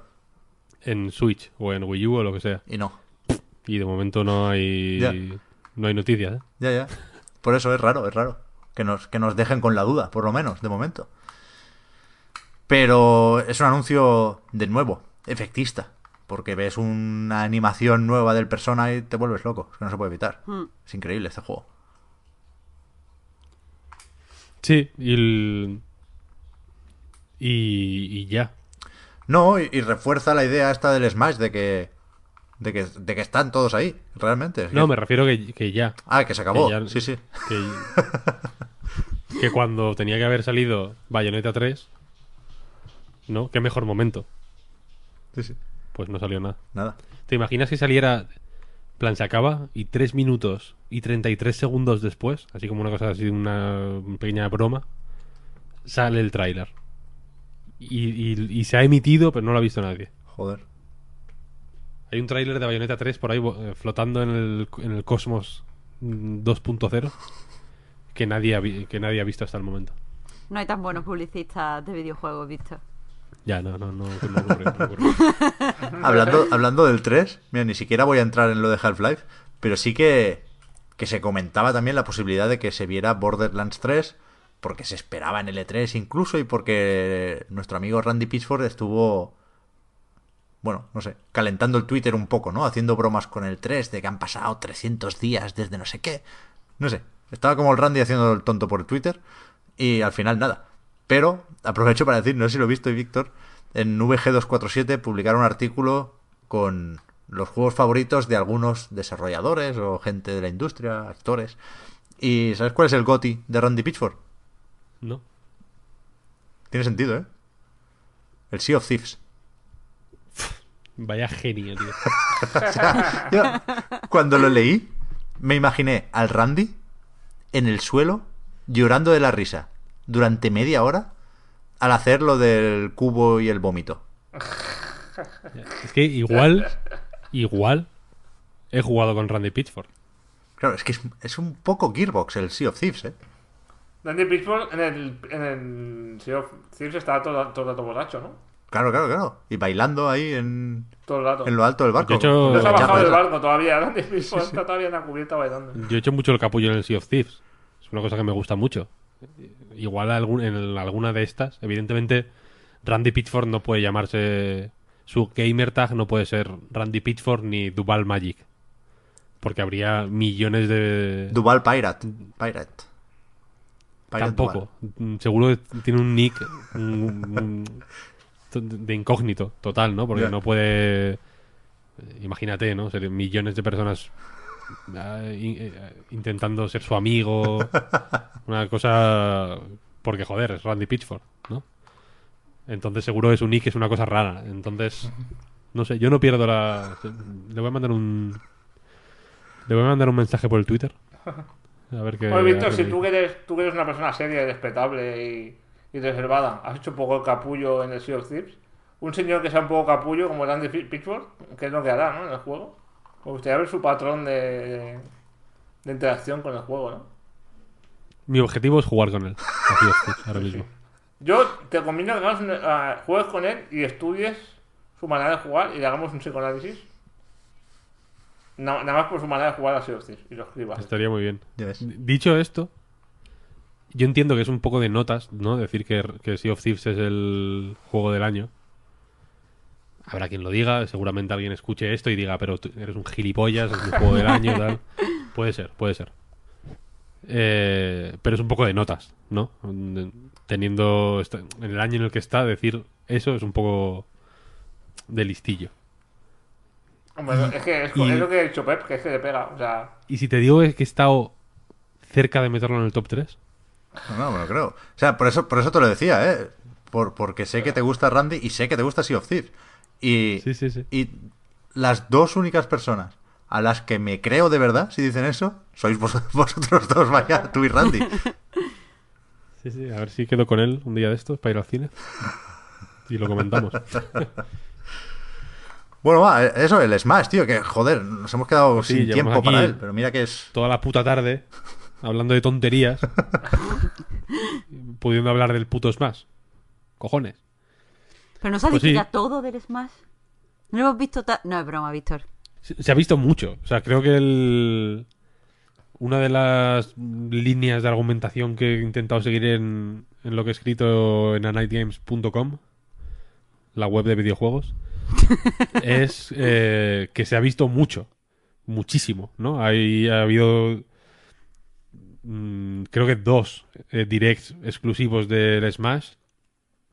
Pero es que la presentación del E3, que es una, un, contexto en el que se uno, uno diría que deberían salir más juegos, ¿no? Eh, Cuantos más mejor. La dedicaron casi exclusivamente al, al Smash. Y se han dicho, pues, eh, mm, cómo han cambiado las velocidades de los personajes, el peso de tal eh, ataque, el knockback de no sé qué, o sea, como al milímetro se ha ido haciendo un un changelog, ¿no? De, de qué ha cambiado en este juego en relación al de Wii U, entiendo, ¿no? Que es quizá un poco para quitarse la para quitarse el, el, San Benito de que de que podría ser el de Wii U con cuatro cosas más que creo que en parte se puede se le puede decir eso pero no son cuatro cosas más sino que son 400 cosas más. Creo que la cantidad aquí importa bastante. Eh, pero la cosa es que sí que es cierto que se ha visto mucho y a veces da la sensación de que se ha visto tanto eh, para que parezca más nuevo de lo que de lo que es porque luego cuando te pones a jugarlo es un juego que es sorprendentemente familiar sobre todo porque eh, evita de una forma samurai cualquier distracción, ¿no? No hay minijuegos, no hay trofeos, no hay muchas las típicas mm, maquinitas rollo gacha, ¿no? De sacar una bola y que salga un trofeo y no sé qué, no sé cuál. Todas esas historias no están y y se centra mucho en el, en el combate, ¿no? Y en ser tan flexible como sea posible eh, para que los modos de juego, aunque haya X, digamos, predefinidos, eh, se puedan modificar y se puedan crear muchos nuevos, se pueden se pueden guardar. Es un juego que los menús son prácticamente los menús de un programa informático, más que de un juego. Porque puedes mm, guardar distintas configuraciones de mando para distintas personas, distintas configuraciones de mando para ti, mm, en función de si juegas con el mando de la GameCube o con el mando de el mando Pro o con los Joy-Cons, distintos modos de juego en el modo Smash y en el modo más alocado y en el tal, tal, tal. O sea, hay como mucho barullo en los menús también, que es algo que es muy del gusto de Sakurai. Que no- que fue en Famitsu, me parece, que escribió en varias ocasiones sobre el diseño de los menús, en concreto, del Smash. Es algo que le gusta mucho. Pero tiene, tiene como, uno- como una columna semanal, ¿no? O tenía, o tiene durante el desarrollo o algo así. O sea, Sí, escribe, tiene una escribe columna en mucho. Famitsu Y ahí pues cada semana escribe de un asunto. Y en varias ocasiones los menús han, han tenido un, pa- un papel importante creo que con motivos porque ahí hay muchas movidas y presentarlas de una forma comprensible parece que no pero es más difícil de lo que parece. De hecho aquí hay una serie de movidas ya un poco raras como dónde están las opciones del mando. Hay, están, en, están en varios menús. hay- en varios menús hay, opcio- hay, de opciones en fin, es una cosa, un buen barullo. Y es un buen barullo también porque, eh, como, o sea, el ultimate del título eh, se refiere a que está todo, ¿no? Es como un Smash Bros. total que, que tiene setenta y pico luchadores, están los de todos los... están todos los personajes que han pasado por Smash Bros. hasta el momento y un buen puñado de nuevos, entre los que está King K. Roll, mi favorito, y, un, y el Inkling, y otros cuantos, vaya. Eh, hay un montón de escenarios, hay cientos y cientos y cientos de canciones, es una cosa como abrumadora. Es... Me da la sensación de que, de que para justificar quizá que no, es particularmente distinto al de Wii U, al menos en el trazo grueso, porque luego en el detalle sí que hay cosas bastante visibles en cómo funciona las esquivas, por ejemplo, o algunos ataques. Si hilas fino se ven efectivamente los cambios, pero en general no es, no es tan diferente, no hay tanta diferencia como entre el incluso como entre el Brawl y el de Wii U, vaya. Eh, y luego está la otra gran novedad que es el los distintos modos del submenú Spiritus, donde está en el modo aventura, que es una especie de campaña eh, bastante distinta de- que el subemisario espacial, pero también súper amplia y súper ambiciosa. Y está ahí también el tablero de espíritus, que es una serie de combates infinitos contra eh, literalmente miles de personajes de la historia de los videojuegos, que aquí se presentan como un artwork asociado a un personaje de este Super Smash Bros. Ultimate que mm, modificándole cuatro cositas y metiéndole en tal escenario y haciendo que le acompañen eh, tales personajes de apoyo o tales Pokémon o así, pues intenta representar el, el a ese espíritu en concreto, ¿no? Por ejemplo, vamos a ver alguno que no haya dicho ya, es que hay, hay miles y... eh, por ejemplo, hay uno que me gustó mucho, que es Zelda de Breath of the Wild, que es efectivamente Zelda, con el skin del Breath of the Wild, acompañada de Link con el skin del Breath of the Wild, pero aparte están los cuatro los cuatro espíritus, o sea, los no sé cómo se llamaban, los ¿Los guardianes eh, eran? Los guardianes. Que son un Donkey Kong gigante, por ejemplo, que hace. Que hace de uno de los guardianes. Hay un. está Shake con un traje amarillo. un traje azul, por ejemplo, que hace de la guardiana Zora. En fin, hay. di- digamos que tuneando un poquito a. a otro que me gustó mucho. Eh, Robotnik es eh, Morton. El hijo, no sé si es. El lore dice que es hijo o sobrino de Bowser. Pero bueno, uno de estos familiares de Bowser que van en la. que van en las naves estas espaciales, o sea, en las naves, en las. en estas mierdas con las que vuelan, los putos nietos de. o sea, los putos sobrinos de Bowser. Como, como Robotnik en, la, en, el, en el primer combate del Sonic, vaya. Y la cosa es que en el modo aventura hay eh, un mapa súper, súper, súper tocho, con un montón de ramificaciones. eh, O sea, los caminos se ramifican por un montón de lados. eh, el mapa eh, no es en 3D, es más bien un dibujo con ciertos efectos de perspectiva y con algunas cosillas. Pero cada rincón está inspirado también en, en un juego, ¿no? Hay una zona que es mm, inspirada en Castlevania, hay una zona que está inspirada en Donkey Kong Country, hay una zona que está inspirada en Mega Man, otra en Metal Gear Solid. Hay, hay eh, eh, las referencias más claras suelen estar en las mazmorras que hay, que tienen como pruebas y puzzles incluso exclusivos de esa mazmorra. Y aquí pues se, des- se suceden combates más o menos sin parar, más o menos cortos también, algunos duran un par de segundos incluso. Eh, y hay jefes finales y, al, y como suele ser habitual en los juegos de Sakurai, incluso en los Kirby, ¿no? que es el personaje con el que se empieza en, este modo aventura. Eh,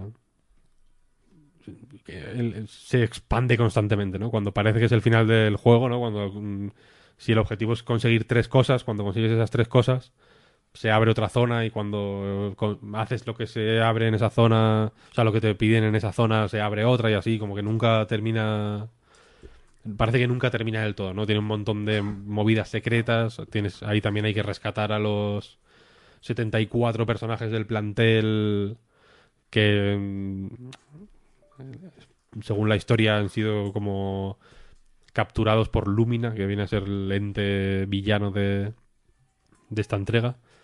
Y en fin, la cosa es que suena mucho más complejo y mucho más mm, movido de lo que acaba siendo. Al final son una serie de combates más o menos normales en los que eh, mm, está la peculiaridad de que te acompañan eh, los espíritus que vas recuperando por el camino, digamos, con los que vas combatiendo.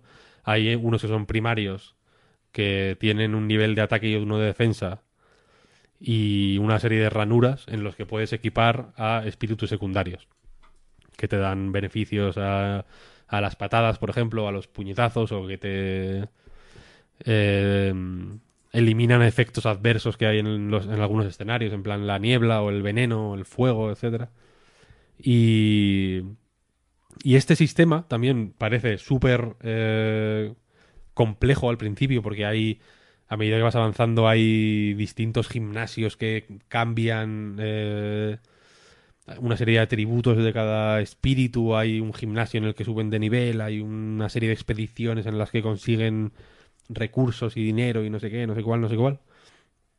Pero al final es relativamente simple, en el sentido de que si por ejemplo te enfrentas a un espíritu rojo de nivel 5000, eh, pues para estar en, digamos, en el típico piedra, papel y tijera, para estar en en superioridad, pues tienes que luchar con un espíritu verde que tenga al menos nivel 5000. Digamos que si tienen nivel 5000 los dos, o, o 3000 o lo que sea, vaya, si el nivel es el mismo entre tú y el oponente, hay un 0% de variación. Entiendo que funciona más o menos así, ¿no? En, el sentido de que eh, las normas son las estándar del Smash y a medida que se va desbalanceando eso, pues, eh, por ejemplo, si tú tienes menos nivel, pues tus golpes hacen menos daño, o si tienes más nivel, pues ha- hacen más daño, ¿no? Y, el knockback es más violento, etcétera.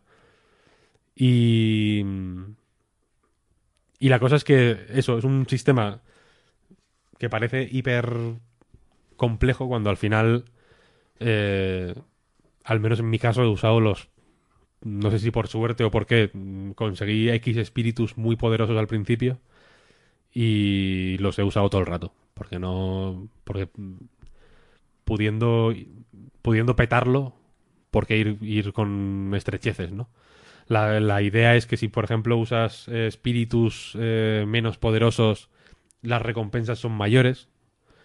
Aunque lo cierto es que jamás hay problemas de escasez. En el sentido de que los, los espíritus suben de nivel más o menos rápido, los recursos son más o menos abundantes, eh, hay una, un árbol de habilidades también un poco bobo en el sentido de que mm, al final puedes, puedes conseguir todos los puntos del árbol de habilidades, no es algo que tengas que elegir si quieres potenciar el ataque o, potenciar la defensa, sino que al final vas a potenciar las dos cosas. Y. Y eso, que, que, que es, de nuevo, jaleo, jaleo, jaleo, como para que parezca que. que hay más de lo que hay. Eh, y me parece un jaleo relativamente accesorio en el sentido de que el, el juego per se, digamos, el, si te pones en el modo Smash normal, con o sin objetos, sin espíritus y sin mandangas raras y solo con los personajes eh, tal y como Miyamoto los trajo al mundo, es un juego formidable, vaya. La, fórmula Smash de, en lugar de ir eh, quitando vida a los rivales, ir subiéndoles un porcentaje que los deja más eh, débiles y más eh, a merced de tus golpes fuertes para echarles del escenario, es, es genial, vaya, funciona de maravilla. No he podido jugar mucho al online, pero hoy he estado jugando un rato eh, porque se abrían hoy los servidores, no, no, no se ha podido jugar hasta ahora. Y la verdad es que mm, en mi caso no he tenido ningún problema de, de, de conexión, ha ido todo guay, no ha habido lag, las partidas han ido, han ido guay, especialmente por cable, evidentemente, aunque he jugado un rato por wifi también bien. Y ahí el juego pues es mm, súper divertido, mm, muchísimo más, impredecible que, que cuando juegas contra la máquina, aunque también, como es habitual ahí, el nivel de dificultad es tan preciso que va por decimales. No hay 10 niveles de dificultad, sino que hay 100. Eh, y, y nada, es un juego fantástico. Creo que pierde un poco la parte... La una parte bonita que tenía los otros Smash, por ejemplo, con los trofeos, que aparte de tener el modelo ahí como para mirar el muñeco de una forma un poco pajera, pues podías traía una somera descripción para saber de dónde venía cada personaje. Y en este caso no. Y hay mil y pico. Hay mil y pico espíritus. Es probable que la mayoría los conozca cualquiera, porque yo que sé. mm, casi cualquier personaje de la serie Super Mario, pues. Ni que sea te suena.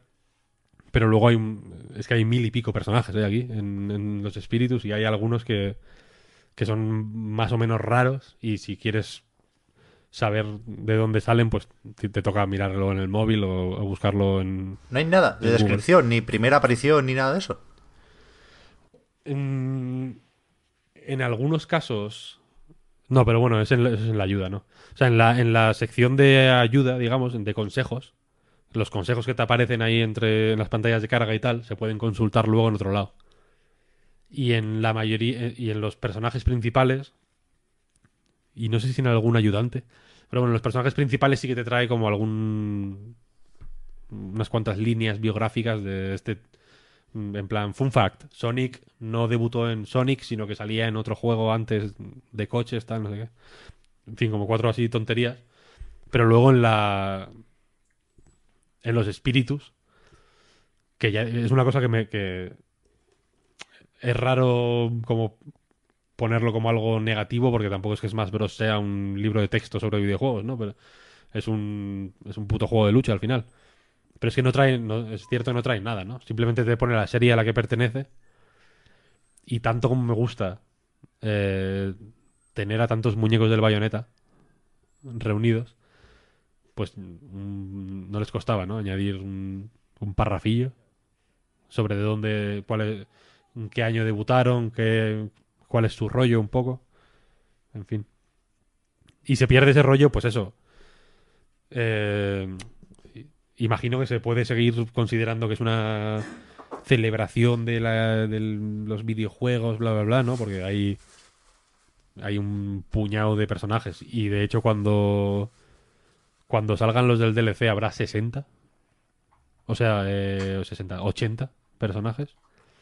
Que es un plantel amplísimo, evidentemente, y, y, en el que se mezclan, pues yo qué sé, Pac-Man y el perro del Duck Hunt y Cloud y, y Luigi y Pikachu y, y Simon Belmont, ¿no? O sea que hay como unas mezclas que son realmente pintorescas y, y- y que, que- y que evidentemente sirven como celebración del, videojuego clásico. Pero el rollo... O sea, creo que le daba más peso eh, tener los trofeos y X descripciones que todo que una serie de barullos más o menos gaseosos que hay en, que hay en este juego. Yo tengo un par de preguntas, Víctor.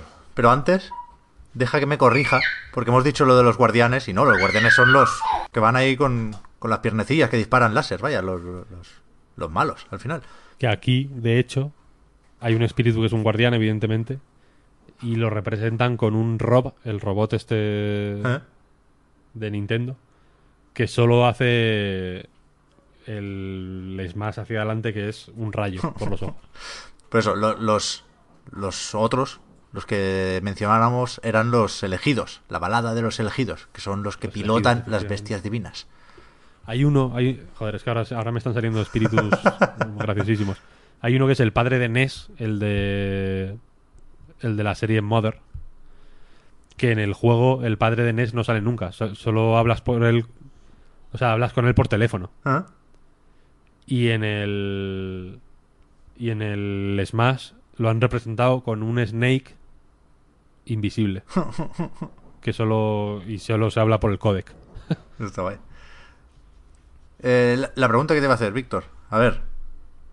Yo entiendo que tu, tu pico de Smash fue durante el instituto o la universidad, donde vivías, digamos, en el ambiente ideal para el Smash, que era con colegas, ¿no? Para montar torneos ahí por la noche. Sí. Eh, ahora, ¿qué vas a hacer? O sea, ¿vas a jugar más al online? ¿Te vale con el single player? ¿Vas a invitar a gente para hacer torneos? ¿Cuál, cuál es el uso que le vas a dar al Smash? ¿Y, y cómo de alejado está del, del uso ideal? ¿Me explico? O sea, yo, aunque ya tenía los huevos negros, como se suele decir coloquialmente, al de Wii U jugué un montón eh, en local, porque compartía piso en ese momento con otros dos fanáticos del Smash y teníamos tres, eh, tres mandos de la GameCube y estábamos ahí vibrándola todo el día con el Smash. Eh, y jugamos relativamente poco online. Jugamos a, sobre todo al principio sí que intentamos jugar más online, pero jugaba- pero al final jugamos eh, como, como quizás se supone que es la forma ideal de jugar, ¿no? Para algunos, que es con, con gente cerca. Eh, y a este planeo jugar online lo que se me. lo que pueda. Ya digo. Y no sé hasta qué punto no es la forma ideal, ¿eh? Porque. Yo qué sé. Yo creo que lo ideal es jugar con gente más que contra la máquina. Contra la máquina está aquí, por ejemplo, en que no lo he comentado, hay un modo arcade que es pues el típico modo de seis combates y luego un jefe final, ¿no? El de toda la vida de un juego de lucha. Que en lugar de ser relativamente random o no, tener mucho sentido, está como agrupado de forma más o menos temática. En plan, Mario lucha contra clásicos de Nintendo. eh, Bowser juega. O sea, Bowser solo se enfrenta a personajes rojos. Es el enemigo de los, de los rojos, pone. Santiago Abascal. Eh, no sé quién. Ah, Rob. Rob mola mucho porque se llaman.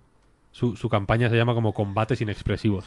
Y es contra personajes sosos. En plan, la entrenadora Wii Fit el Little Mac sin así como con malla de con, con la malla verde esta Wireframe este, ¿no? el, el wireframe sí Eh, y, cada digamos que cada Wolf por ejemplo que después de mucho tiempo regresa en esta ocasión su modo arcade es contra personajes que llevaban un tiempo sin salir en Smash como todos los que han regresado ahora aprovechando que están todos pues su campaña es contra ellos.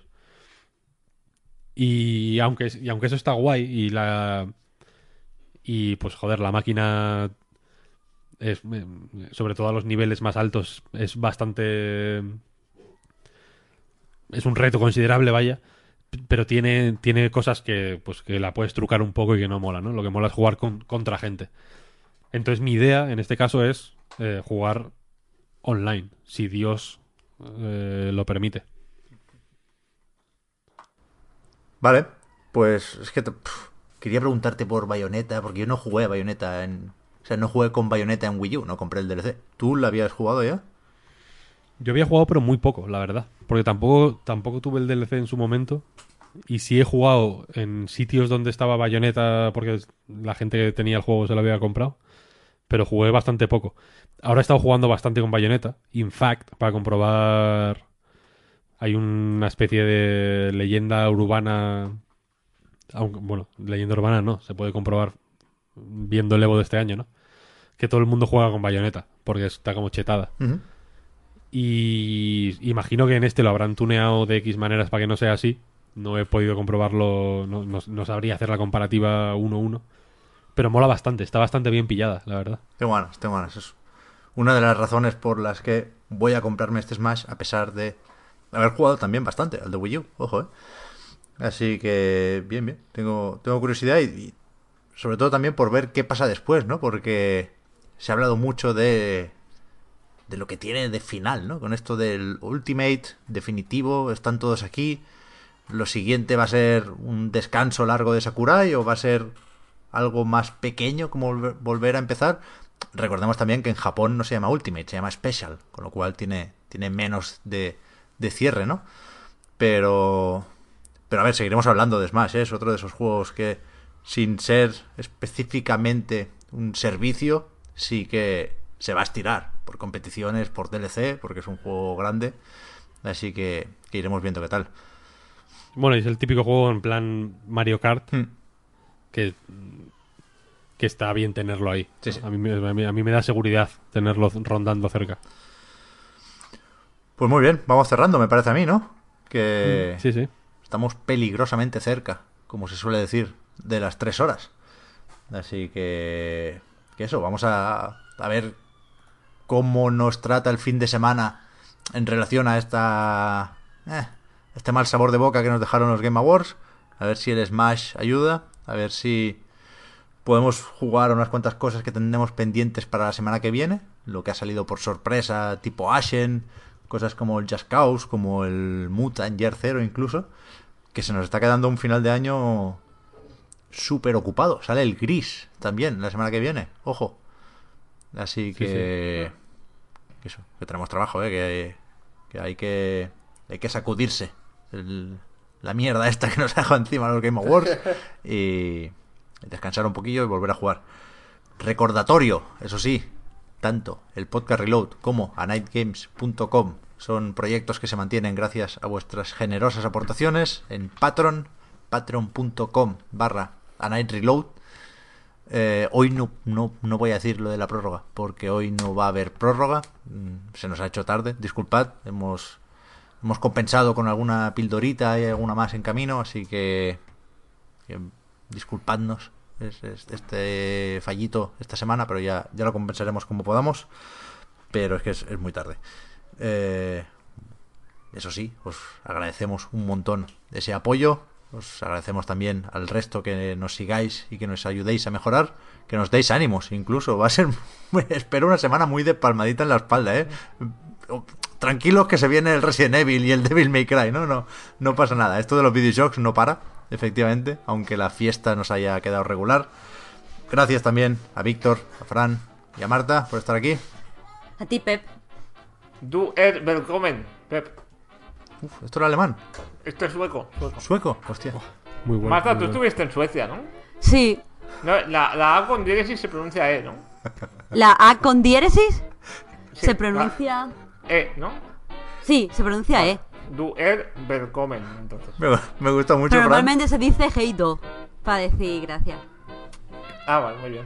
Claro. Heido, Pep. Me gusta mucho eso, que en vez de preguntar si, si has usado la fórmula correcta, preguntes por la A con diéresis. En plan, eso. Hombre, con el sueco no me ha pasado como con el chino, que me busco en varios diccionarios ya.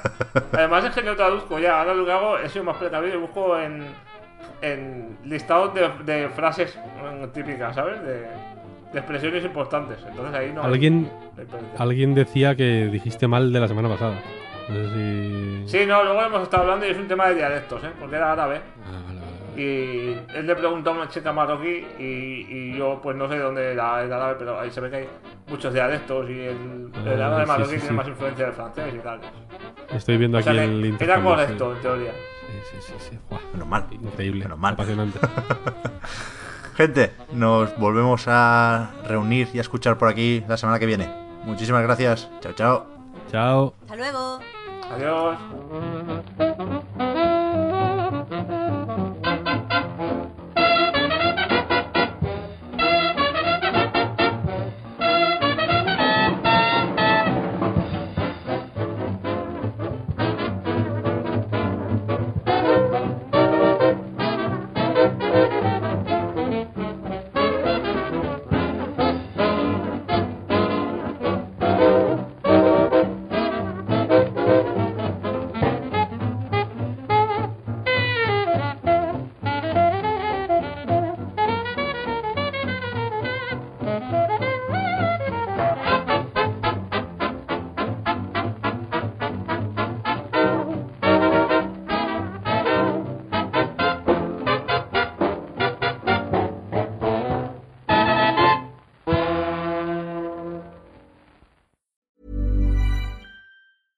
Hi, I'm Daniel, founder of Pretty Litter. Did you know cats tend to hide symptoms of sickness and pain? I learned this the hard way after losing my cat, Gingy. So I created Pretty Litter, a health monitoring litter that helps detect early signs of illness by changing colors, saving you money and potentially your cat's life. Pretty Litter is veterinarian developed, and it's the easiest way to keep tabs on your fur baby's health right at home. Go to prettylitter.com and use code ACAST for 20% off your first order and a free cat toy. Terms and conditions apply. See site for details.